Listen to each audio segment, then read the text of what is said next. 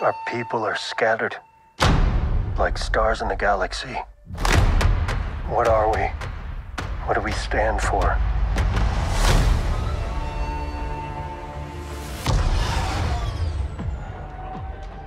Being a Mandalorian's not just learning about how to fight. You also have to know how to navigate the galaxy. That way, Bienvenidos, fraguaseros, fraguaseras, bienvenidos a un nuevo programa, a un nuevo podcast de la Faragua de Vescar.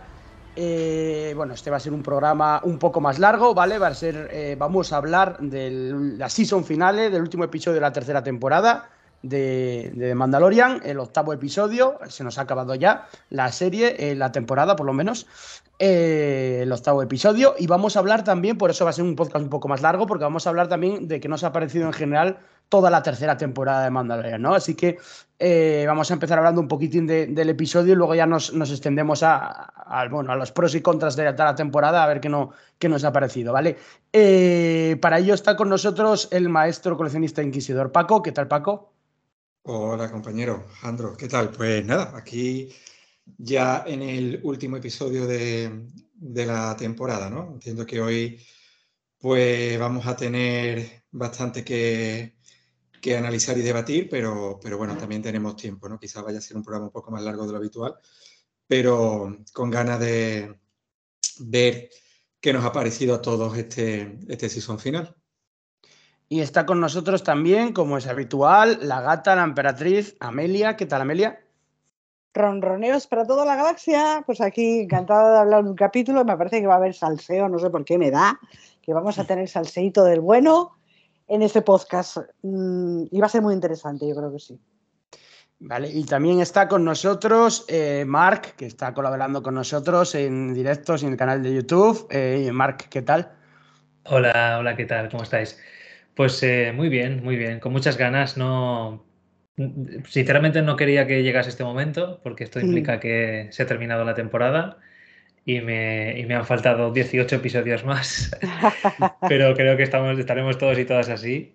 Y nada, con muchas ganas de comentar los entresijos de este episodio y en general de la temporada. Tercera que ha sido un poco la, la más polémica, ¿no? A nivel de crítica. Bueno, pues vamos a hablar de, este episodio. Eh, vamos un poco por orden de presentación. A ver, Paco, a ti en general, ¿qué te ha, parecido este, esta season final de la tercera temporada de Mandalorian? Eh, bueno, pues un episodio, eh, a ver, que me ha parecido disfrutable, o sea, a mí me ha gustado. Es verdad, debo decir que quizás esperaba un poco más, pero creo que aquí particularmente tengo el problema que, he comentado eh, muchas otras veces, ¿no? Cuando hemos analizado algún, episodio así sobre el que se, se había creado muchas expectativas, ¿no? Que el problema aquí quizás es tener la- las expectativas demasiado altas. Eh, o sea, me parece un final de temporada eh, correcto, o sea, acorde con la propia temporada. Pero bueno, quizá me ha faltado un poquitín de, no sé, algo más de, punch, ¿no? Que, que hubiese quizás algo un poquito más, eh, más elaborado, porque es verdad que el episodio me ha parecido en todo momento como muy, muy predecible, ¿no? Como casi, casi, casi lo esperado. No ha habido, por lo menos en mi caso, no ha habido eh, sitio para la, para la sorpresa, eh, tanto en el final de la primera temporada como en el final de la segunda. Pues sí que teníamos un, un cliffhanger, ¿no? Teníamos ahí como una, una sorpresa al final que nos creaba un poco de, pues nos creaba hype y nos creaba también eh, intriga sobre el devenir de, de, la serie, ¿no? Digamos que te quedabas con ganas de, eh, de más. Y aquí lo que he visto es un episodio eh, que sí, que cierra la, la, temporada, es obvio que cierra la, la, trama principal de la temporada, pero que está, como, está todo como muy contenido. Digamos que todo acaba muy bien, de manera que casi casi podría ser incluso un final para la serie, ¿no? Si de repente ahora dijeran que la serie termina aquí, pues en principio te lo podrías hasta creer porque, porque queda todo como muy cerrado. No quiero decir que esto sea malo, ni mucho menos, pero bueno, yo sí que esperaba pues un golpe de efecto, eh, quizás alguna escena postcrédito, algo que te dejara ahí un poquitín con el, con el culo torcido de cara a, a seguir teniendo mucho hype por el, por el futuro, ¿no? Y para mi sorpresa, pues bueno, todo ha terminado de una manera muy sencilla, eh, un poco obvia desde mi punto de vista, y en este caso, pues, pues no ha habido lugar para, para sorpresa, aunque entiendo, entiendo eh, el por qué es así, ¿no? Ya después cuando hablemos un poco del contexto de toda la temporada, pues, pues ya explicaré un poquito más porque considero que, que esta era una temporada de transición y que el hmm. cometido quizás de este último episodio no era eh, crear un bombazo que seguramente se lo estarán reservando para, para un poco más adelante. Vale, eh, Amelia, ¿qué te pareció a ti el, la season finale? Eh, me, siento un poquito sola. me siento un poquito sola porque a mí me ha encantado, yo he disfrutado un montón. Me ha parecido sorprendente, o sea, sorprendente en el sentido de he visto aventura, he visto mm, tensión. Ha habido momentos en los que, jolines, yo no sabía si Axel Wolves sobreviviría o qué, o qué haría con, con, la nave que dejaban ahí de señuelo en el, en el espacio. Eh, no sabía si Mando y Grogu sobreviviría, porque hubo un momento cuando se separan Mando y Grogu, que Grogu se pega con los tres mm, pretorianos y queda Mando con, con Gideon digo, me cago la mar aquí. Esto como cuando, como cuando, no sé, como cuando Obi-Wan y, y, Qui-Gon se separan luchando contra eh, Darth Maul, que de repente vemos que muere uno de ellos, de, los dos. Yo pensé, un momento mm. que yo eh, pensé, digo, estos igual son capaces de matar a uno de los dos, o a Mando o a Grogu. Eh, vamos, me, hubo un momento en el que creí digo, estos me van a matar a uno de los dos. Porque además, como no sé quién, qué actor dijo el otro día que íbamos a llorar un montón con el final de esta temporada, sí, me, cago en, me cago en su arte. O sea, mm, me dio miedo. Eh, y luego me, me, pareció, tiene escenas epiquísimas. La batalla que tienen los mandalorianos recuperando Mandalor me parece espectacular. El, eh, cuando llega Bocatán y se pone a luchar, que pierde el, se rompe el sable oscuro. O sea, nos hemos quedado sin sable oscuro. A partir de ahora, Mandalor ya no tiene un sable oscuro para que se pegue la gente por, por tener el poder en, en Mandalor.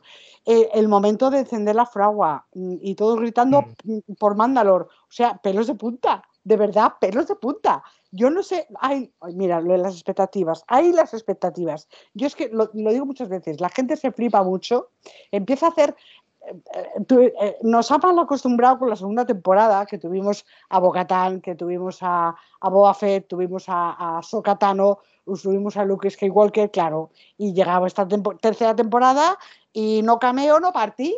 Mm, eso es lo que pasa. Y mm. aquí, que en esta tercera temporada mm, os falte algo, que porque no te lo estén dando, no es problema de la serie, es problema vuestro. Quiero decir, en la serie lo que es. O sea, estamos viendo, si te haces una comparativa de toda la, de toda la temporada y de todo lo que es de Mandalorian, has visto un arco de personaje brutal. Porque hemos visto de un tío que vivía en las cloacas, escondido, mm. que mataba, mataba a cuatro por, por, un pedazo de pan. Eh, de repente se encuentra con un guaje, con un niño, se tira toda la primera temporada que no sabe qué hacer con el niño, a ver, a ver a quién coño se lo coloca la segunda temporada es de ver cómo empieza a hacer, a establecer lazos con el niño y a, considerarlo ya más, algo más querido y, más amado y hacer su padre realmente de, corazón. Y, en esta tercera temporada le vemos que ya es certificar oficialmente que es el padre de Dick Grogu. Joder, ¿qué más queremos? Es que no mm. sé qué se queja la gente. Yo estoy encantada, me han dado un capítulo entretenidísimo, eh, con muchísima acción, que ha terminado muy bonito, como tienen que terminar las historias de Star Wars, que terminan todas bien. Yo estoy encantado, yo no sé de qué os quejáis, de verdad que no lo sé. Te lo digo yo ahora después de Mark, no te preocupes. Sí, sí, sí, pero ya he visto tu video reacción. Eh, Mark, ¿qué te pareció a ti el, este final? Sí, pues a ver un momento, es que el, micro me está dando problemas, se pone como a toda pastilla. Ahora. ¿Me oís bien ahora? ¿No satura sí, Perfecto, perfecto. Sí, sí. Pues, pues a ver, me ha parecido. Eh, ¿se, ha cortado, ¿Se ha cortado? ¿Me oís? No, no, no te oímos, te oímos. Vale, vale, vale. Sí, pues voy. Eh, a ver, yo creo que, que, Amelia tiene razón con lo de las expectativas, es una cosa inevitable. Eh, yo creo que, de este capítulo, aunque también de la temporada, eso lo diremos después, pero, pero de este capítulo eh, es un capítulo, mm, sí, muy, muy correcto en la línea que nos ha presentado esta temporada.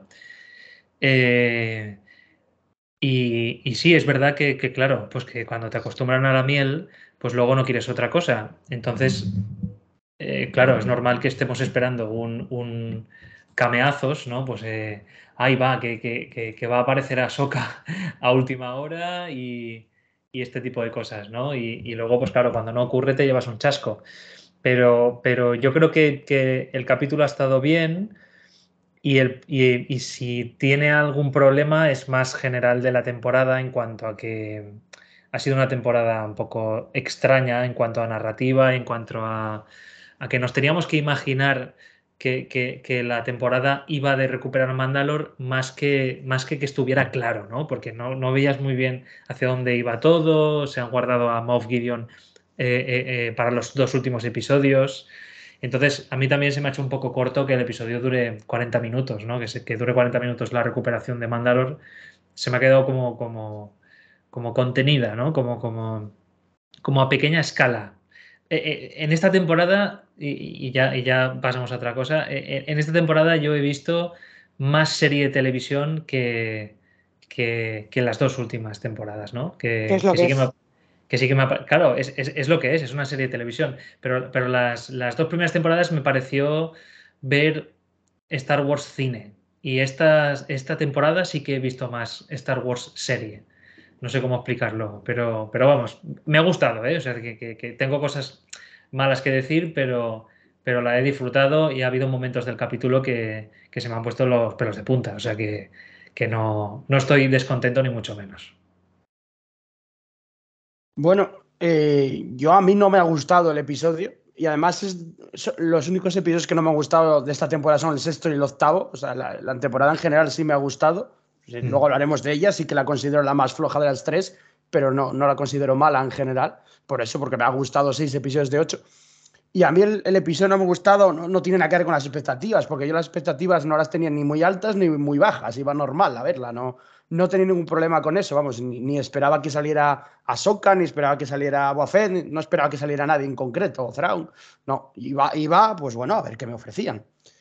Y, y bueno, a mí el, el, episodio pues no, no me ha gustado nada, porque ¿Por qué no me ha gustado nada? En principio, em, principalmente porque es un final de temporada, eso es un hecho, es un final de temporada.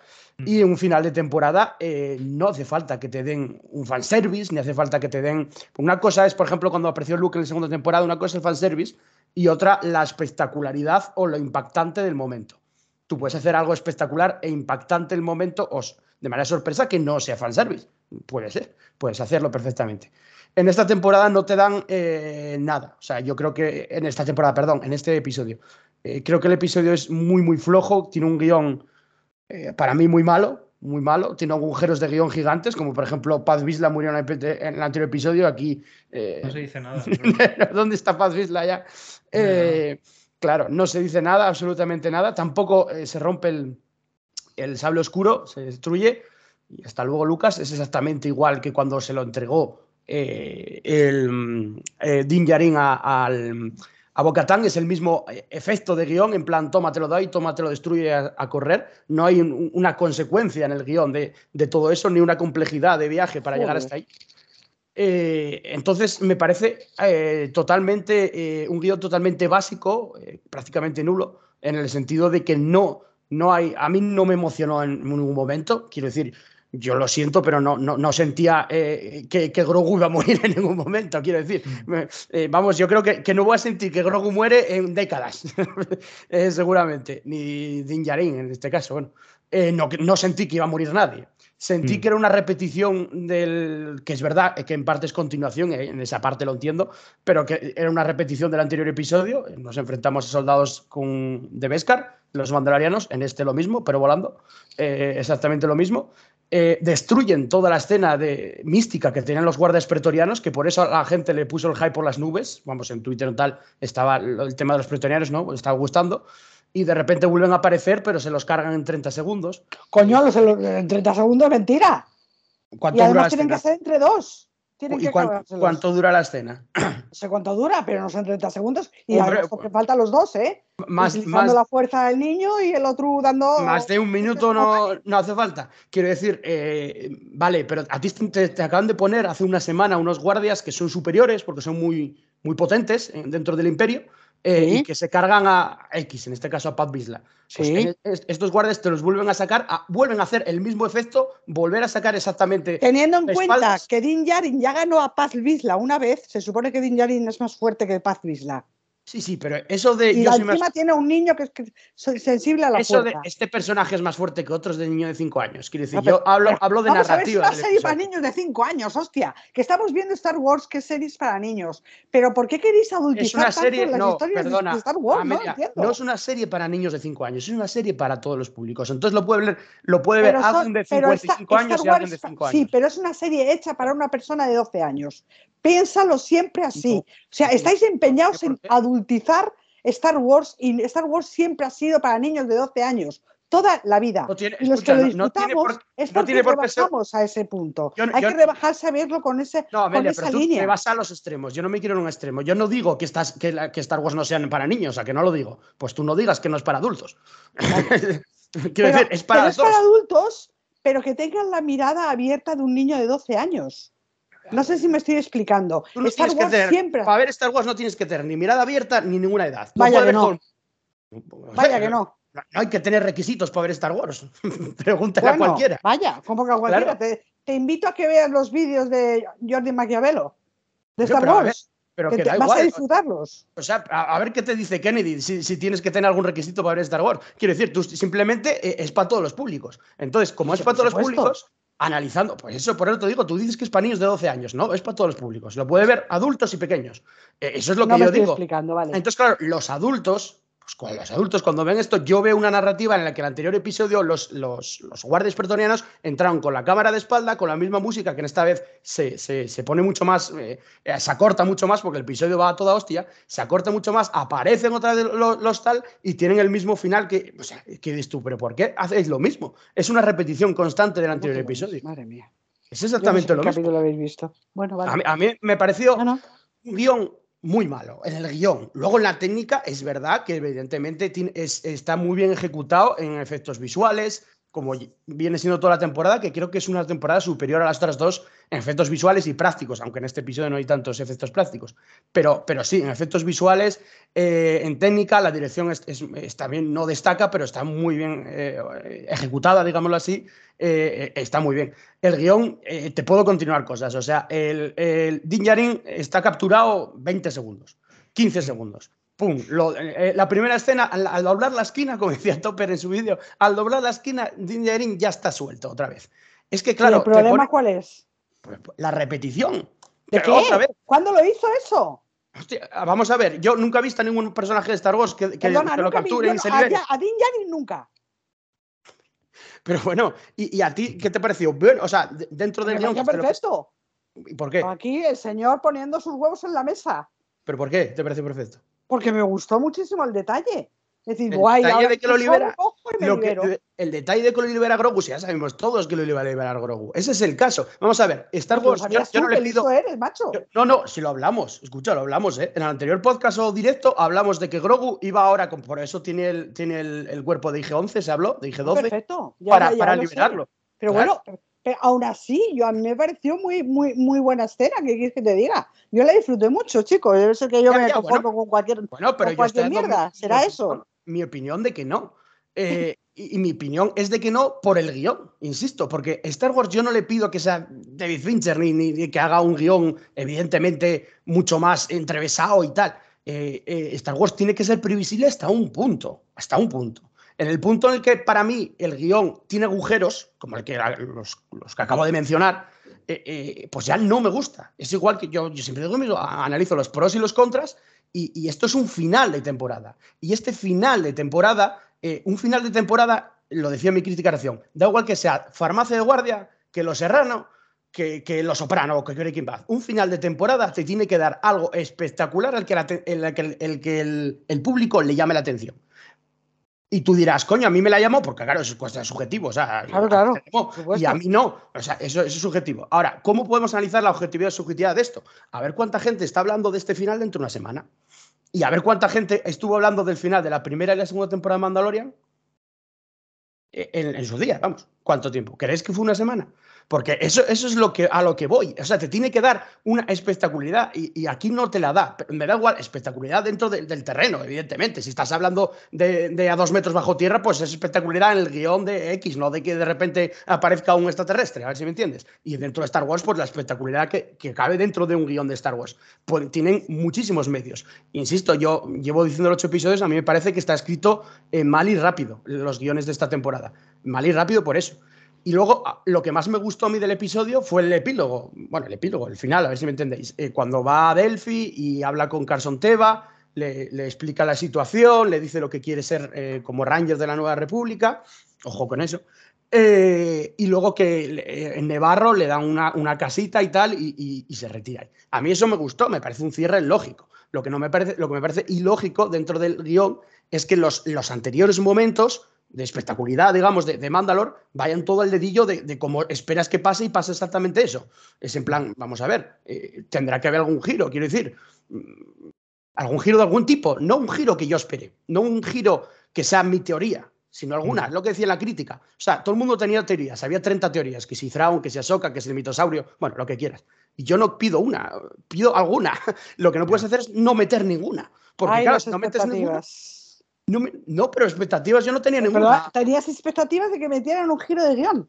Esa no, no. era tu expectativa. No, yo tenía expectativas de que hubiera un buen guion y no lo hubo. ¿Eh? Eso Ahí está.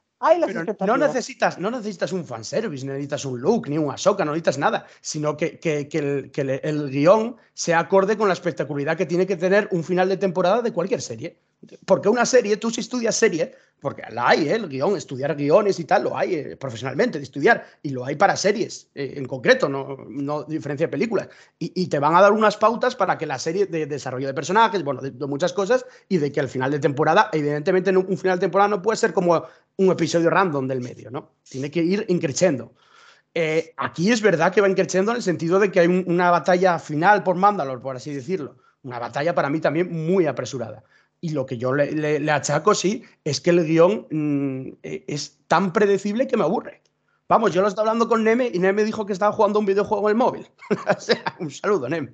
Eh, mientras veía el episodio, yo, es que no me extraña, ¿qué te pierdes? Nada. Para mí yo no me pierdo absolutamente nada, ¿no? De, eh, en, este sentido. Y luego otra cosa que no me gustó nada es, es Gideon. Que Moff Gideon antes de que se abra la compuerta, ya está gritándole al otro que, que, que, estaba usando los clones para sus clones para usar la fuerza, para inculcar la fuerza, ¿no? Que quería meterle la fuerza a los clones. O sea, antes de que él abriera la compuerta. O sea, es tan apresurado el episodio de que el malo maloso ya le está gritando para que era eso, una sobreexplicación como una casa que se lleva viendo durante varios episodios. Entonces, por eso no me gustó. Si fuera este episodio el cuarto, pues, y luego seguiría otro episodio de otra aventura, pues, pues yo encantado. Pero estamos hablando de un final de temporada, que no vas a ver otra temporada, que no sé para, qué la hay, eh, dentro de dos años, ¿sabes? Entonces, yo aquí no creo que el problema sea de que no esté Ahsoka, ni, haya vínculos con la serie Ahsoka, ni con Thrawn. Eh, no creo que sea un problema eso, porque esto es Mandalorian, no tiene por qué haber vínculos con otra, serie eh, si no quieres meterlos. El problema es el guion solo de, esta, de este episodio para mí. Y luego otros problemas que achaca la temporada que ya hablaremos luego. Y luego, pues lo que te digo, a mí me gustó mucho ese final, que es verdad que es un final muy de western, en el que aparece Grogu jugando y él estirando las piernas en su cabaña. Eh, es un... faltaba la cerveza, el spodka.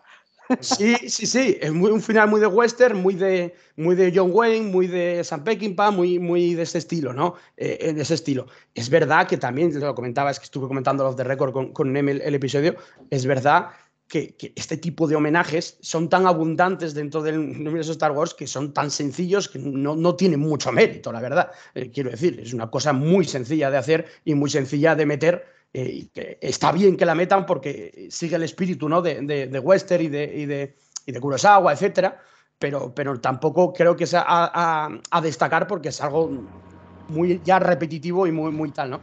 Pero, pero bueno, pero sí está bien. A mí fue lo que más me gustó del episodio. O sea, esa escena en la que el, Grogu, en los créditos se van con el redondel, muy, muy de Star Wars y muy de, de, aventuras y de seriales. Es lo que más me gustó, porque el resto, no sé, seré futurólogo, pero ya sabía lo que iba a pasar. Entonces, pues no me dio más. Y tampoco hay una escena ahí, ¿sabes?, que me lleve las manos a, hostia, va espectacular. No sé. Entonces, bueno, esa, es mi opinión. Insisto, a mí la temporada en general me gustó porque, bueno, es que además estuvimos aquí la mayoría, muchos comentando el podcast en cada episodio y a mí menos el sexto que no me gustó, eh, este es el, único que no me ha gustado, el sexto y, el octavo, los otros los vi bien, luego comentaremos un poco en general, ¿no? Eh, no sé, comentamos un poco lo que, lo que queráis. A ver, yo por, por, por... Ahí ahora me oigo doble. ¿Me oís doble? No, no, te vemos bien. No, no te oigo bien. Madre mía, esto, esto es un cacao. A ver, ahora, ahora no me oigo doble. Perfecto, venga. Es que el micro hoy se está, está portándose fatal, se me sube solo el volumen. Lo tiene rebelde. Sí, sí, sí, es un desastre. A ver, sí, eh, yo, eh, claro, yo coincido un poco en el diagnóstico eh, porque, claro, a mí sí que me ha parecido, o sea, yo a lo largo de la temporada iba pensando, pero vamos a ver, tiene pinta de, que esta temporada trata sobre, sobre, sobre recuperar Mandalor. pero, pero me lo tenía que imaginar, porque, porque digo, es que mm, no sé por qué algunos episodios van de esto y luego otros no van de esto. Eh, disculpad, a ver, eh, que, hable, que, hable, que hable Paco porque voy a pelearme con con el micrófono. Perdemos, perdemos, estamos perdiendo a Mark. Sí, sí, voy a pelearme con él, un momentito. Vale. Eh, no sé, Amelia o Paco, si queréis comentar algo del episodio en, desde el principio, digamos, un poco, ¿no? De lo que va pasando en el episodio, de la batalla. Yo, a ver, a mí, a mí el principio del episodio me sorprendió. Me sorprendió, creo que un poco para mal, porque eh, en el, no sé si llamarlo prólogo, antes de que aparezca el, el título, el título de la serie, ¿vale?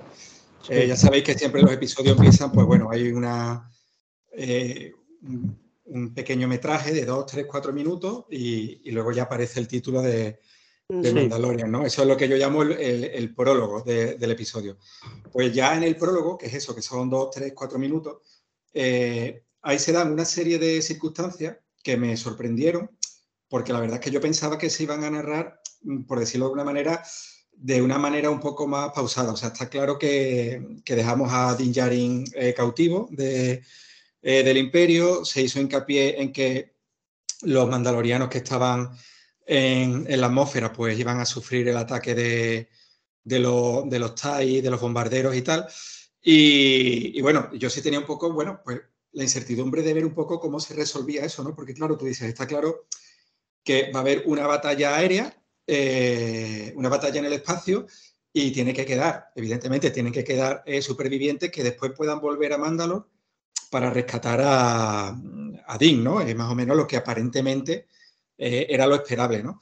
Y me sorprendió cómo ahí el guion, en nada, en dos minutos, le da un poco ahí la vuelta a la tortilla de manera que lo resuelve todo de una manera, bueno, pues a lo mejor para algunas personas puede ser una forma ágil de resolverlo, porque ya digo, lo resuelven en un, en un minuto gracias a esa conversación que tiene eh, Bocatán con Axel Wolf, pues bueno, ya ellos entablan ahí eh, sobre la marcha, digamos, eh, planean cómo van a hacer para, para que lleguen los refuerzos de Amandalor y a la vez vemos como Dean, él mismo, es capaz de liberarse, bueno, con la ayuda finalmente de Grogu, ¿no? Pero de cómo se libera y, ya prácticamente en dos minutos, ya digo, termina el prólogo y ya el episodio empieza totalmente metido en la acción porque en, un periodo muy breve de tiempo eh, han resuelto esa situación que yo pensaba que iba a explicar de una manera un poco más, más pausada. Entonces, eso por una parte, como digo, pues puede ser algo bueno porque agiliza mucho.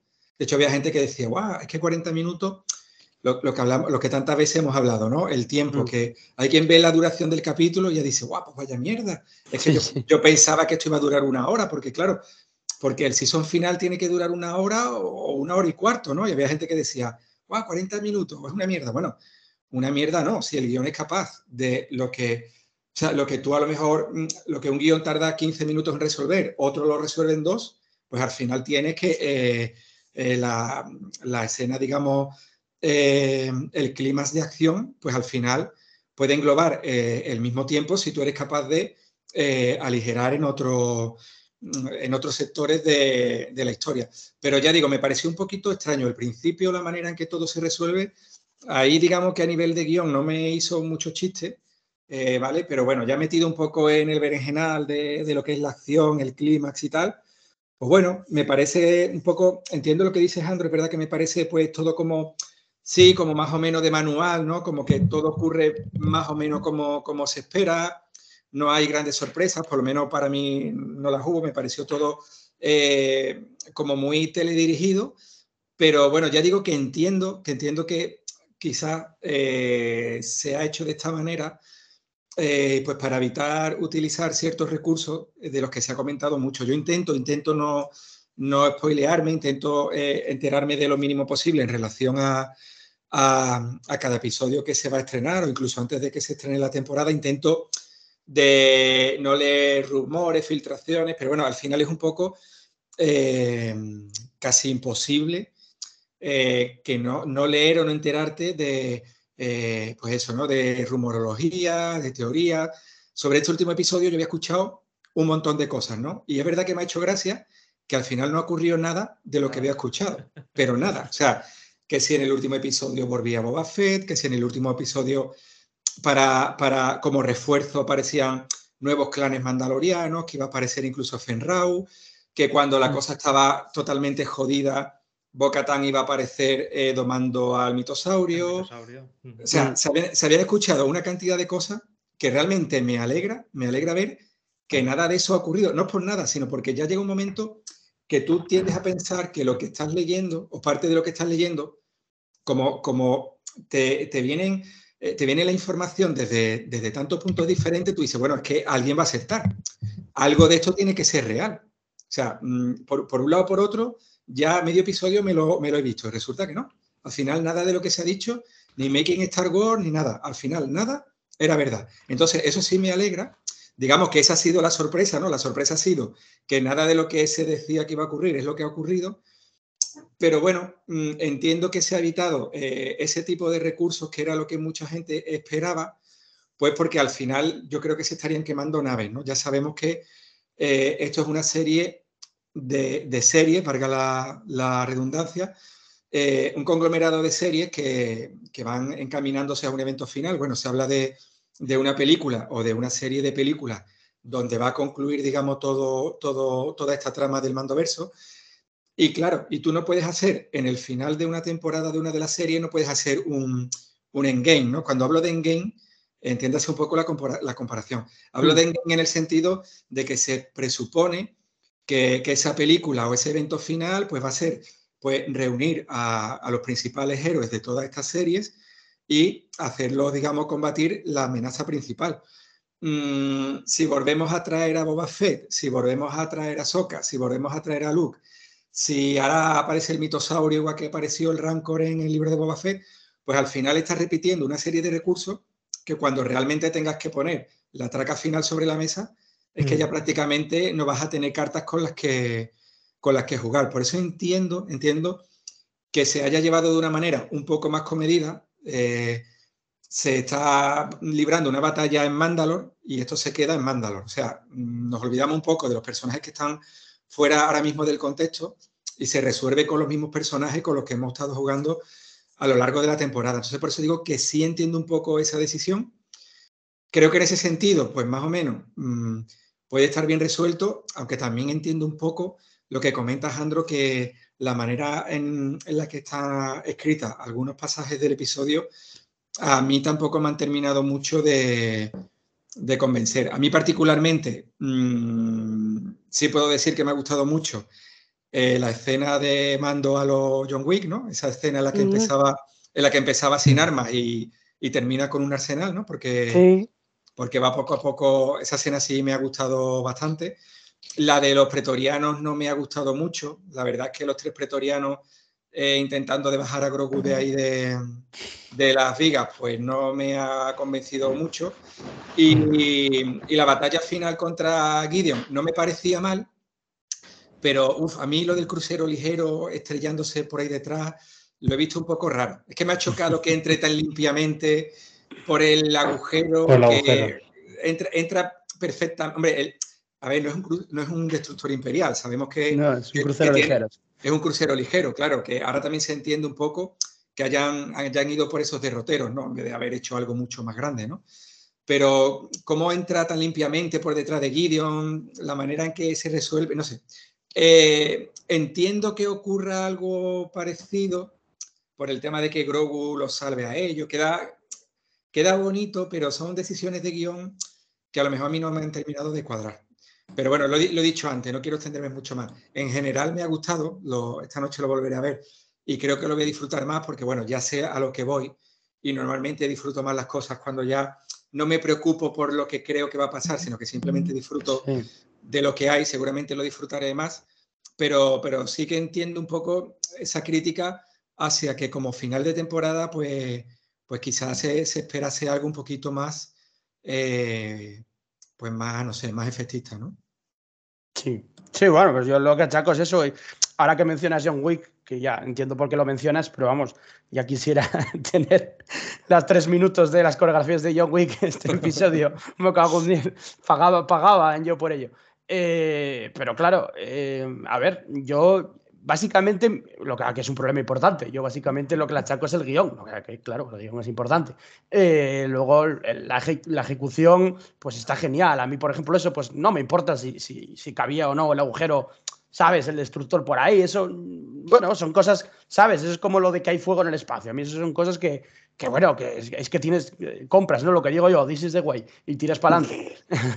this is the way y tiras para adelante. Lo que me molesta yo son cosas más de guion que dices tú, coño, eh, podías hacerlo como me molestó en el sexto episodio ese, ese final de cuando da el, el, el, el al el sable oscuro a, a Bo-Katan, ¿no? cosas que dices tú, coño, te, te podías haberlo desarrollado mucho más a lo largo de otro episodio o a lo largo de este, como, como, como veas. Pero claro, es que al final la narrativa yo creo que se resiente mucho. Yo sí que leí que hubo problemas de, de, producción con esta temporada. No sé si es verdad o no, la verdad, pero, pero sí que leí que hubo problemas, aparte de lo de Pedro Pascal, que Pedro Pascal estaba, estaba donde estaba, no estaba allí.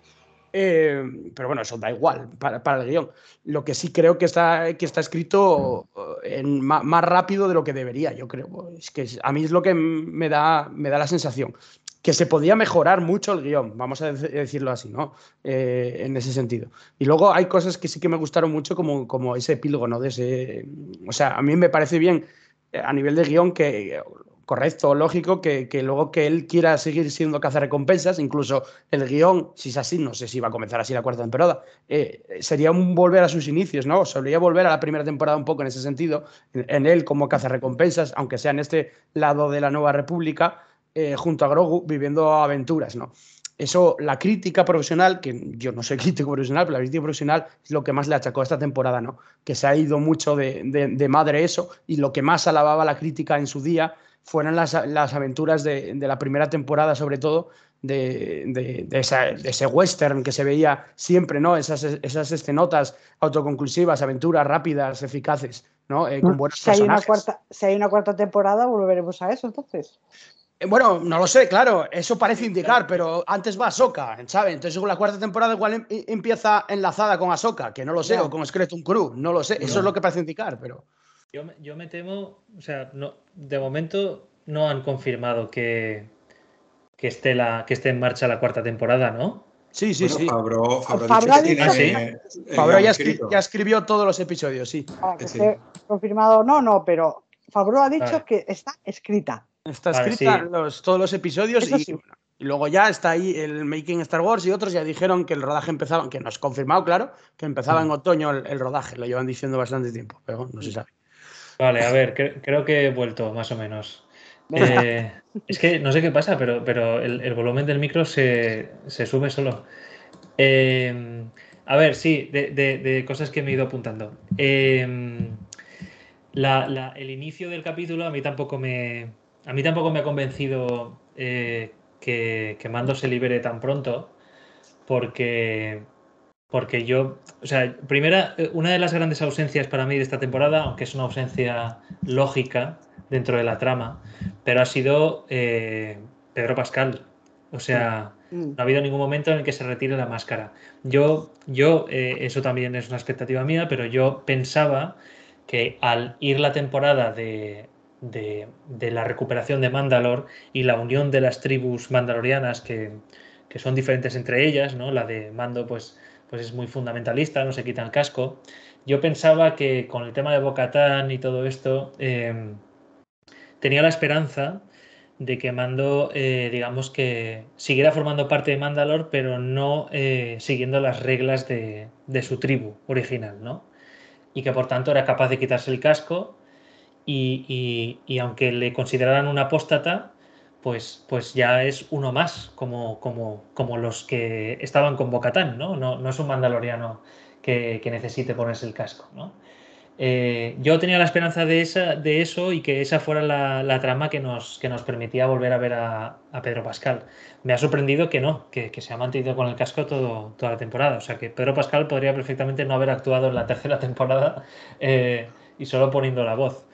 Eh, es verdad que a mí, claro, a mí me decepciona que se libere tan rápidamente de, de, la prisión al principio, porque yo pensaba que íbamos a ver un interrogatorio por parte del, del Moff Gideon que le iban a quitar el casco a posta, ¿no? Eh, yo qué sé, que vamos a ver ahí un poquito de, de machaque. Yo, cuando he visto, es verdad que, que, que, coincido en que la duración del episodio no tiene por qué decir nada, ¿no? Pero cuando he visto que el episodio duraba 40 minutos, al momento he sabido que no iba a haber el interrogatorio. O sea, he sido como, no cabe, es que no cabe aquí. O sea, no cabe, no cabe. Eh, yo me he emocionado en algunas cosas del episodio porque, por ejemplo, eh, el choque frontal entre los mandalorianos y los soldados en el aire, oh, qué me ha encantado. Qué maravilla, o sea, por favor. O sea, eso ha sido, eso ha sido para mí, ya está en el mejor momento de los mandalorianos en el cine. O sí. sea, en el cine, en la, en la saga. Me ha parecido sí. increíble. Eh, luego, pues Moff Gideon luchando contra, contra Bocatán, pues era una batalla que estaba esperando. Yo, yo cuando se ha puesto a luchar, a luchar contra Mando, estaba pensando, sí, sí, sí, pero ¿dónde está Bocatán? o sea, aquí, aquí tiene que llegar la, la, que parte la pana, ¿no? Sí. Eh, y entonces, pues, pues la batalla entre ellos me ha gustado, ¿no? Eh, pero claro, es verdad que, que todo el tema de, de, de, de, de Moff Gideon con, con, con sus planes me ha parecido apresur apresuradísimo. O sea, eh, yo, yo sabiendo ahora, o sea, habiendo ya visto toda la temporada, sabiendo, sabiendo ahora de verdad de qué iba la temporada, que era de recuperar Mandalor oficial, barra baja oficial, yo, eh, claro, yo creo que esto tenía que haberse desarrollado bastante antes. O sea, desarrollar bastante antes la llegada a Mandalor, eh, el tema de buscar la forja, el tema de que hay mandalorianos allí dentro, la sospecha de que puede haber espías o no, eh, el descubrimiento de que Moff Gideon ha establecido una base en Mandalor, eh, el plan de Moff Gideon, sus clones, claro, de pronto es como que tienes que atar mogollón de, de cabos, pero se te, se te desatan enseguida. O sea, Ahora resulta que, que, que, sí, que el plan de, de, de, Moff Gideon era hacerse sus propios clones, que además tienen el poder de la fuerza, eh, pero de pronto so, todos se mueren. O sea, es. es bueno, es, eh, no sé, ¿eh? Uno, hubo uno que abrió la boca, la, los ojos, ¿eh? Sí, a es verdad, pero, sobrevivir. pero si tiene, tiene poder de la fuerza, a lo mejor consiguió sobrevivir. Sí, sí, es, es, es, cierto, pero, pero explotan todos, ¿no? Es como que, que, que el Moff Gideon eh, inmediatamente su discurso es has desbaratado mis planes, ¿no? Entonces, eh, eh, claro, yo, yo entiendo, yo entiendo que, que, sí, que le ha desbaratado los planes y que de hecho hemos visto morir a Moff Gideon. O sea, Moff Gideon yo creo que no sale ya más en, en Mandaloriano. Ya no sale más. Sí. ¿Sí? yo creo que sí. Yo, yo creo sí, que no. Sí. Yo creo, yo, yo creo que sí por el tema clon. Por los bigotes, por el bigote. Porque, que, que, porque ¿quién te dice que todos los clones estaban ahí? O sea, yo creo que. Eso es verdad. No, Eso es, que Empezar, la, teoría, la teoría actual es que él, el que murió, era un clon. Eh, ¿Por Claro, qué? Porque también. las dos primeras temporadas él tiene bigote. Y Exacto. aquí no lo tenía, Y exactamente. ni Y lo no tenía lo él ni los clones. Entonces, claro, eh, y- entonces el original es el que tiene el bigote. Una mierda de teoría y una mierda de. si nos tenemos que coger ahora el bigote. Quiero decir, así como, como si un clon no se pudiera rasurar. Pero bueno, quiero decir, aquí. Sí. eh, bueno, eso. Pero ahora, a mí no me. Hostia, yo, yo de verdad apago y vámonos porque es que me parece tan mal villano que no quiero que vuelva. Eh, ya. Pero claro, como hay clones por el medio, claro, con clones te da una facilidad para Claro. meterlo en el futuro, que en cualquier momento no era un Sí. clon y a correr. Y this is the way. y ya está. Yo sí, Pero- que me- sí, que sí que reconozco que no me esperaba que, sí, habíamos visto lo de los experimentos, ya en el capítulo anterior lo explica un poco de qué va el tema de, de, bueno, ¿no? De hacer como una unión de, con las características especiales de, de diferentes especies y tal, pero lo que sí que no me esperaba es que fueran clones de, de Gideon, ¿no? Eso, eso sí es verdad que no, que no me lo esperaba, claro, de él directamente. Eh, el tema de Gideon luchando, o sea, mm, da la sensación que la armadura le daba como una, como una especie de sobre de super fuerza o algo Superfuerza, así, sí. o, o me lo ha Sí. parecido a mí solamente. Yo también lo he pensado, que, Es que inclu- armadura- incluso, incluso tenía un sonido como si fuera mecánico, ¿no? Sí, sí, es que, es que de, hecho, mecánico, de sí. hecho aplasta, aplasta el sable oscuro Sí, sí, y lo, lo deja ahí doblado todo hecho un, un hierro ahí plantado. Sí, sí, Claro, era como, que- como Robocop. Iba así. Es suena, Es que lo, suena. lo- lo he visto como, como muy chetado y digo, yo ya no sé si es, eh, bueno, lo que él comenta de la superarmadura y tal, pero como él decía lo de que, que lo mejor era que él estaba en su interior y ahora se ve tan chetado, digo, digo, es que yo creo que no es Gideon, yo creo que esto es uno de los clones que le ha salido medio bien y, y está aquí como por encima de, de sus posibilidades, porque claro, comparado con el Gideon que habíamos visto antes, este sí parece que repartía un poco de, mm, de estopa, no sé. Mm. No sé, no me gustaría nada, ¿eh? es mucho predecir, encima no se va a estrenar hasta dentro de dos años, pero, Mm. pero es mucho predecir, pero a mí, a mí no me gustaría nada porque a mí el personaje, la verdad, no me termina de, de gustar mucho, porque lo comentamos en el anterior podcast, ¿no? Por, por ser un villano muy clásico, muy de serial, muy, muy de malo de James Bond, muy de voy a contarte mis planes y luego exploto, ¿sabes? A ver, la- el, el capítulo pasado, el propio Movidido dijo que lo que llevaba era el, el ¿cómo es? El, el traje de soldado oscuro de nueva generación. Sí, la, siguiente evolución, sí, la siguiente evolución del Dark Trooper, sí. Sí. Eh, En ese sentido, sí. Pero no sé, a mí es que no me. No sé, como villano no, no me gusta, porque además, ¿sabes lo, que- el problema que tengo yo con él? Que eh, sí, es un villano clásico en ese sentido y tal, pero es que es un villano que sabes que es tan ridículo, que, sa- que sabes que va a fracasar, que no me genera eh, ningún miedo o tensión eh, eh, contra el protagonista que está luchando, ¿no? Porque, porque no lo considero un buen villano en ese sentido, ¿no? O sea, no, no sé, eso mm, le pasaba a Neme cuando lo decía, lo que pasa es que no apareció hasta ahora, hasta el final. Gideon, que también me parece un error no sacarlo hasta el final cuando tampoco es una cosa tan grandiosa, ¿no? Lo que, lo que hace ni lo que aparece. Y no sé, lo podían haber sacado al principio de, de la temporada y no pasaba absolutamente nada. O sea, quiero decir, eh, no sé por qué sale al final, porque entiendo que evidentemente Pues no porque saquen. han mantenido la línea de la serie. Tú ten en cuenta que la primera temporada son aventuras inconexas y solo al final sale el villano de la historia, en los dos últimos capítulos. Porque a Gideon no lo hemos visto en toda la no lo vimos en toda la primera temporada hasta el final. Vimos ahí un cliente, el famoso cliente, que era quien compraba En la primera dices. En la primera temporada, Sí, estamos hablando, sí, ¿eh? Eran sí. todo aventuras inconexas, aparentemente inconexas, en la que vemos una especie de cameo de alguien que podía ser Boa Fett o, no, o, o no Boa Fett, que ya estábamos todos con el culo, vamos, haciendo burbujas, porque mm, podría ser o no Boba Fett cuando aparece en los postcréditos ahí con, con Fennec en, en, en Tatooine. Y a- Gideon no lo vemos hasta el final. O sea, en el penúltimo eh, capítulo es cuando aparece diciendo "Bueno, Din Yarin y no sé qué, y Gris Carga y no sé qué. Y que nos enteramos del nombre del, del mandaloriano Mm. y, y, y de quién es Gris, eh, y que eh, Cara Dune es, es de, de Alderaan. Es, todo lo que descubrimos en el pero último capítulo. eh, es O sea, distinto. al final, en la segunda temporada son también aventuras inconexas y solo al final villano de la historia otra vez. Pero es distinto porque tú no- en la primera temporada no, no sabes quién, quién es Moff Gideon. O sea, te lo presentan al final porque no, no lo conoces. Es como. Claro, eh, pero, lo en la segunda temporada pasó lo mismo. En la segunda temporada no supimos nada de Moff Gideon hasta el, hasta el séptimo capítulo tampoco. También. no, en la segunda temporada te lo compro. La primera es lo que te digo. Es quiere decir, Es que Es como han- Thrawn. han mantenido O sea, la línea. ¿Vosotros El- creéis que Thrawn va a, va aparecer de repente? Thrawn va. Va a aparecer de repente al principio en Ahsoka? No, lo van a reservar y, y Claro. eviden- evidentemente tal. Lo que, por eso te digo, eh, yo entiendo que se lo reservan hasta el, hasta, hasta el final con, con eso, pero un personaje que ya es conocido y que no te genera ninguna, no sé, a mí por lo menos, eso ya es subjetivo, pero ninguna animadversión en plan, hostia, va a hacer- quiero decir, ellos lo mantuvieron, por ejemplo, lo decía Carson Teva y no sé quién, y, y Gideon está vivo, Moff- y, y- ¿y qué? O sea, si no, si no hizo nada, tampoco quiero decir, a mí yo tenía la sensación, ya no solo antes de este episodio, hablé de está vivo, ¿y- ¿y qué? Quiero decir, es que no, no, no genera un caos o un- una cosa. Sabíamos que estaba vivo desde el final del, del del- de, de la primera temporada, ¿eh? Que Aparte que es- oscuro. No sé si, si se coló ahí el Giancarlo Espósito, el actor, ¿no? Es contraproducente totalmente. Si en la serie te- no va a salir hasta el final, como apareció que no salió hasta el final, ¿por qué coño dicen el mismo eh, oficialmente de que va a salir Moff Gideon? Es que entonces, para, entonces ¿dónde está la tensión de estará vivo o no? Como comentan en el tercer Ya episodio. sabíamos que ahí. estaba vivo. Claro, pero, no, ¿pero ¿para qué? O sea, sabíamos, ¿cuál es la- subimos siempre, desde el final de la primera temporada, sabíamos que Gideon pero los, personajes, los personajes no lo sabían. Ah, bueno, pues ahí está. Pero por eso digo que no te genera ninguna tensión. Los personajes no lo saben, pero tú sí. Entonces, ¿qué tensión hay? Eso es voy. O sea, Pues, perdona, Son cosas- explícaselo a, a Hitchcock. no por eso Eso de que el, el- el- el- el espectador tenga una información que no tiene el personaje.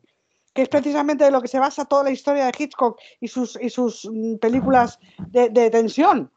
Sí, dep- Pero, depende, cómo es- es- de- depende cómo funcione la tensión. Ah, bueno, es- mismo, que claro. no te guste cómo funciona La es otra tensión- cosa. no, la tensión pero que es, que es un mecanismo que se utiliza muchísimo en, en- en- en los productos audiovisuales, siempre ha sido que, la- que el espectador tenga más información que el personaje. Ha sido un recurso de toda la santa vida de Dios del cine y de las series. Hombre, depende. Si me hablas de Hitchcock, en psicosis, el mayor recurso, ¿cuál es? Perdona, Hitchcock tiene un eso, eso en el que cuenta, eh, además eh, es un clásico la, la historia esta de Hitchcock, contando de eso, de una mesa y debajo de la mesa hay una bomba y solo el espectador sabe que hay una bomba debajo de la mesa. Sí, sí. Pues- en, es- en ese aspecto sí. Pero si tú quieres, si es tú un quieres dar, que se ha utilizado toda si la tú quieres dar la, si tú quieres dar televisión. La sorpresa de lo que va a pasar, generarte tensión para que genere la sorpresa, pues generarte la psicosis, ¿cómo te genera la sorpresa final? Evidentemente es una sorpresa lo que hay al final de, psicosis, ¿no? Es un guion de Hitchcock el más conocido prácticamente, ¿no? Pues eh, eh, pasa lo mismo. Hay otras películas que generan tensión de, de manera distinta. Es- eso, eso, no te, eso, eso te lo compro, estoy de acuerdo totalmente. Pero, pero en este caso a mí no me funciona. Solamente es que, claro, a ver, todo es subjetivo. Yo eso lo entiendo. Que a una persona le funcione y a otra no. Yo lo entiendo. O, o que a un guionista le funcione y a otro no. También.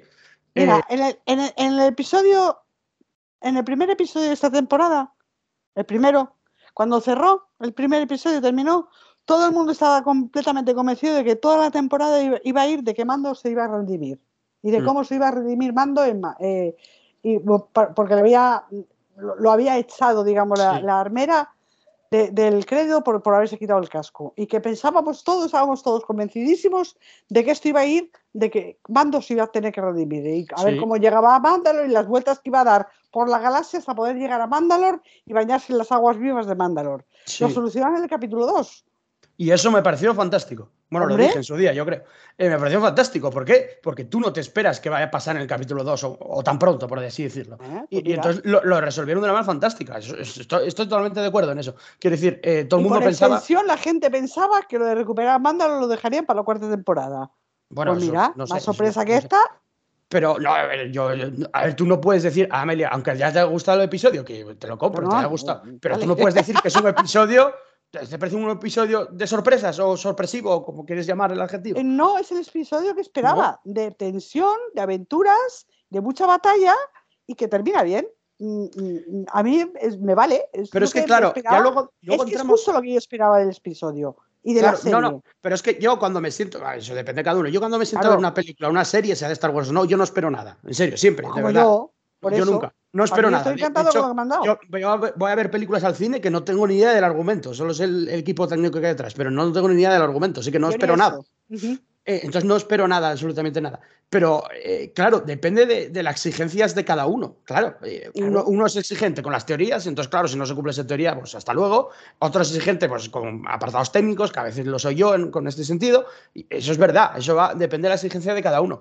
Pero este episodio, claro, yo lo que no, lo que no estoy de acuerdo con Amelio o con otras personas es que no, no podemos quedarnos en. No, no, es que es una serie de aventuras. Ya, bueno, pero, pero aunque sea de aventuras, no, no es el todo vale porque sea de aventuras. No sé si me entiendes. O no, es que está basado en las series de los 50. Entonces, puedo hacer lo que quiera un guion súper infantil y súper básico porque está basado en los años 50, en los seriales sí. de los años 50. No, no Pues es el todo vale. No es el todo vale. ¿Y por Hombre, qué no? ¿Por, qué no? ¿Tú quieres que el producto, en este caso de Star Wars, que vas a consumir o, que te gusta consumir, eh, ¿quieres que sea el todo vale? O sea, da igual lo que parezca. No, todo vale, no, lo que me han dado. Bueno, lo que te han dado sí, eso no lo puedes cambiar, pero me refiero que, tú te que a ti no te gustaría que, que, fuera todo el, no, todo vale, o sea, tendría que tener una, lógica todo, a eso me refiero. Es que para mí tiene lógica. Vale, que para ti tiene lógica, pero, pero claro, pero quiero decir, y si algo no tiene lógica, o, mucha gente dice creen que no tiene lógica, no vale con decir, no, es que es de aventura. Bueno, claro, el día que yo Las vea que no también tienen lógica. Lo diré, lo diré, también, pero es que a mí, para mí ahora mismo, para mí ahora mismo, tenía toda la lógica del mundo. yo de hecho, a mí es que el tema, por ejemplo, el tema de los cameos, lo que decía yo antes, no cameo, no partí. Eh, mm, ¿En serio era necesario que viniera alguien de fuera a ayudar a, reconquistar Mandalor? O sea, no valía todos los que estaban ahí. Para mí era perfecto que lo hicieran expresamente ellos. Yo estoy de acuerdo. te digo una cosa, si llega a aparecer Boba Fett o Ahsoka o la Nueva República o Luke o tal, me hubiese parecido de lo más forzado porque creo que Mandalor mm. tenían que conquistar los mandalorianos y además es que boca se tira toda, el, toda la tercera temporada recordándonos que, mandan, que los mandalorianos juntos son más fuertes y que son ellos los que tienen que recuperar Mandalor juntos. Mm. Y eso es que, nos han dado el arco entero que nos han dado de la serie. Yo creo, yo creo que el problema ahí, eh, y coincido completamente, no, no esta, este final no necesitaba eh, ningún apoyo de ningún personaje fanservice eh, y, y, está bien como está. Yo creo que el principal problema, y, yo creo que ahí podremos coincidir todo el mundo, que es que, eh, o sea, lo que hemos visto en los dos últimos episodios, que ha sido como la chicha, la chicha de la trama, digamos. Una película. ¿Eh? Una película, para mí ha sido como ver una película. Claro, claro, pero, pero, pero digamos que, en mi opinión, podría haberse estirado eso un poquito más, cogiendo, eh, eh, o sea, absorbiendo quizá dos episodios más o uno y medio, eh, para que tenga, para que no sea apresurado, no sea rápido y, y aunque la duración de los episodios sea la misma, digamos que no, no, no, no, va todo tan rápido, ¿no? Porque, porque, o sea, yo eh, eh, es, lo que os digo, que me repito más que el ajo. Eh, o sea, he descubierto de que iba la temporada y cómo y que iba a ver en la temporada, pues en el sexto o séptimo episodio, porque hasta mm. entonces estaba muy despistado. Digo, vamos a ver, sí, aquí hay mucha Bocatán y poco, y poco Din y poco Grogu. esto va de Mandalore.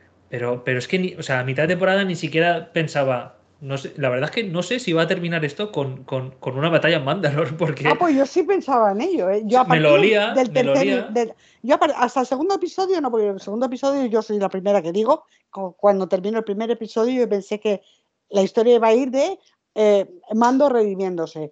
Pero a partir del segundo episodio, una vez que, que encima vemos a Bocatan saliendo, rescatando a Mando de las aguas vivas, y de repente que aparezca el el mitosaurio, mm, yo mm. dije, esto va de reconquistar Mandalor. O sea, lo tenía clarísimo. A partir de ese momento, yo tenía clarísimo que la temporada iba de, de, reconquistar Mandalor.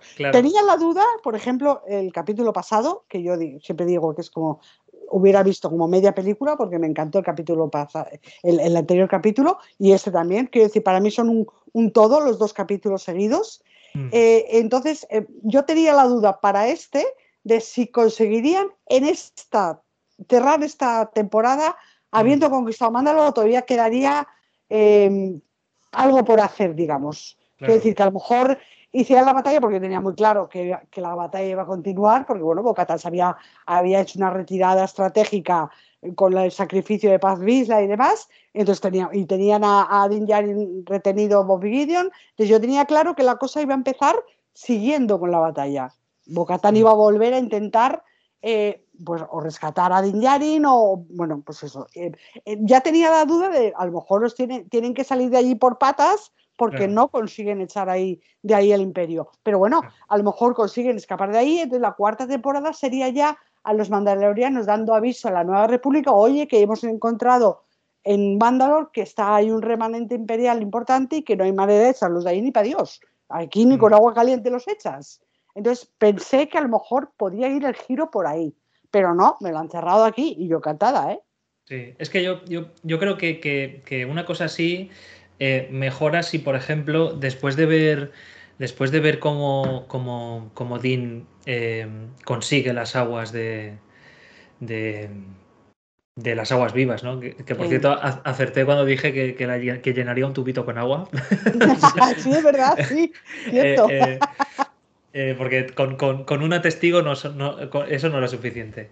Y, y- y yo creo que, que se hubiera apañado un poquito si, si después de ver que, que eso ocurre, y el tema del mitosaurio y el tema de Bocatán llegando allí y rescatando a, a, Dean, yo creo que ahí hay dos momentos claves que, que empiezan a arreglar la temporada y que, y que no ocurren. El primero, que a partir de ese momento, el momento en el que, en el que rescata a Dean, que sea Dean en ese momento en el que le diga a Bo-Katan, oye, a mí me han derrotado, así que el sable es tuyo.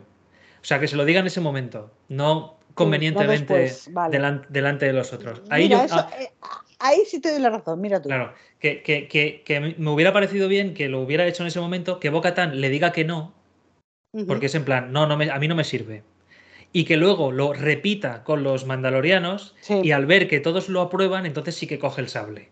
¿Vale? Ahí sientan un precedente, porque que lo haga así de pronto en la esplanada esta es un poco extraño. Una, una- una resolución de una cosa que parecía importante con una Mm. resolución un poquito pobre.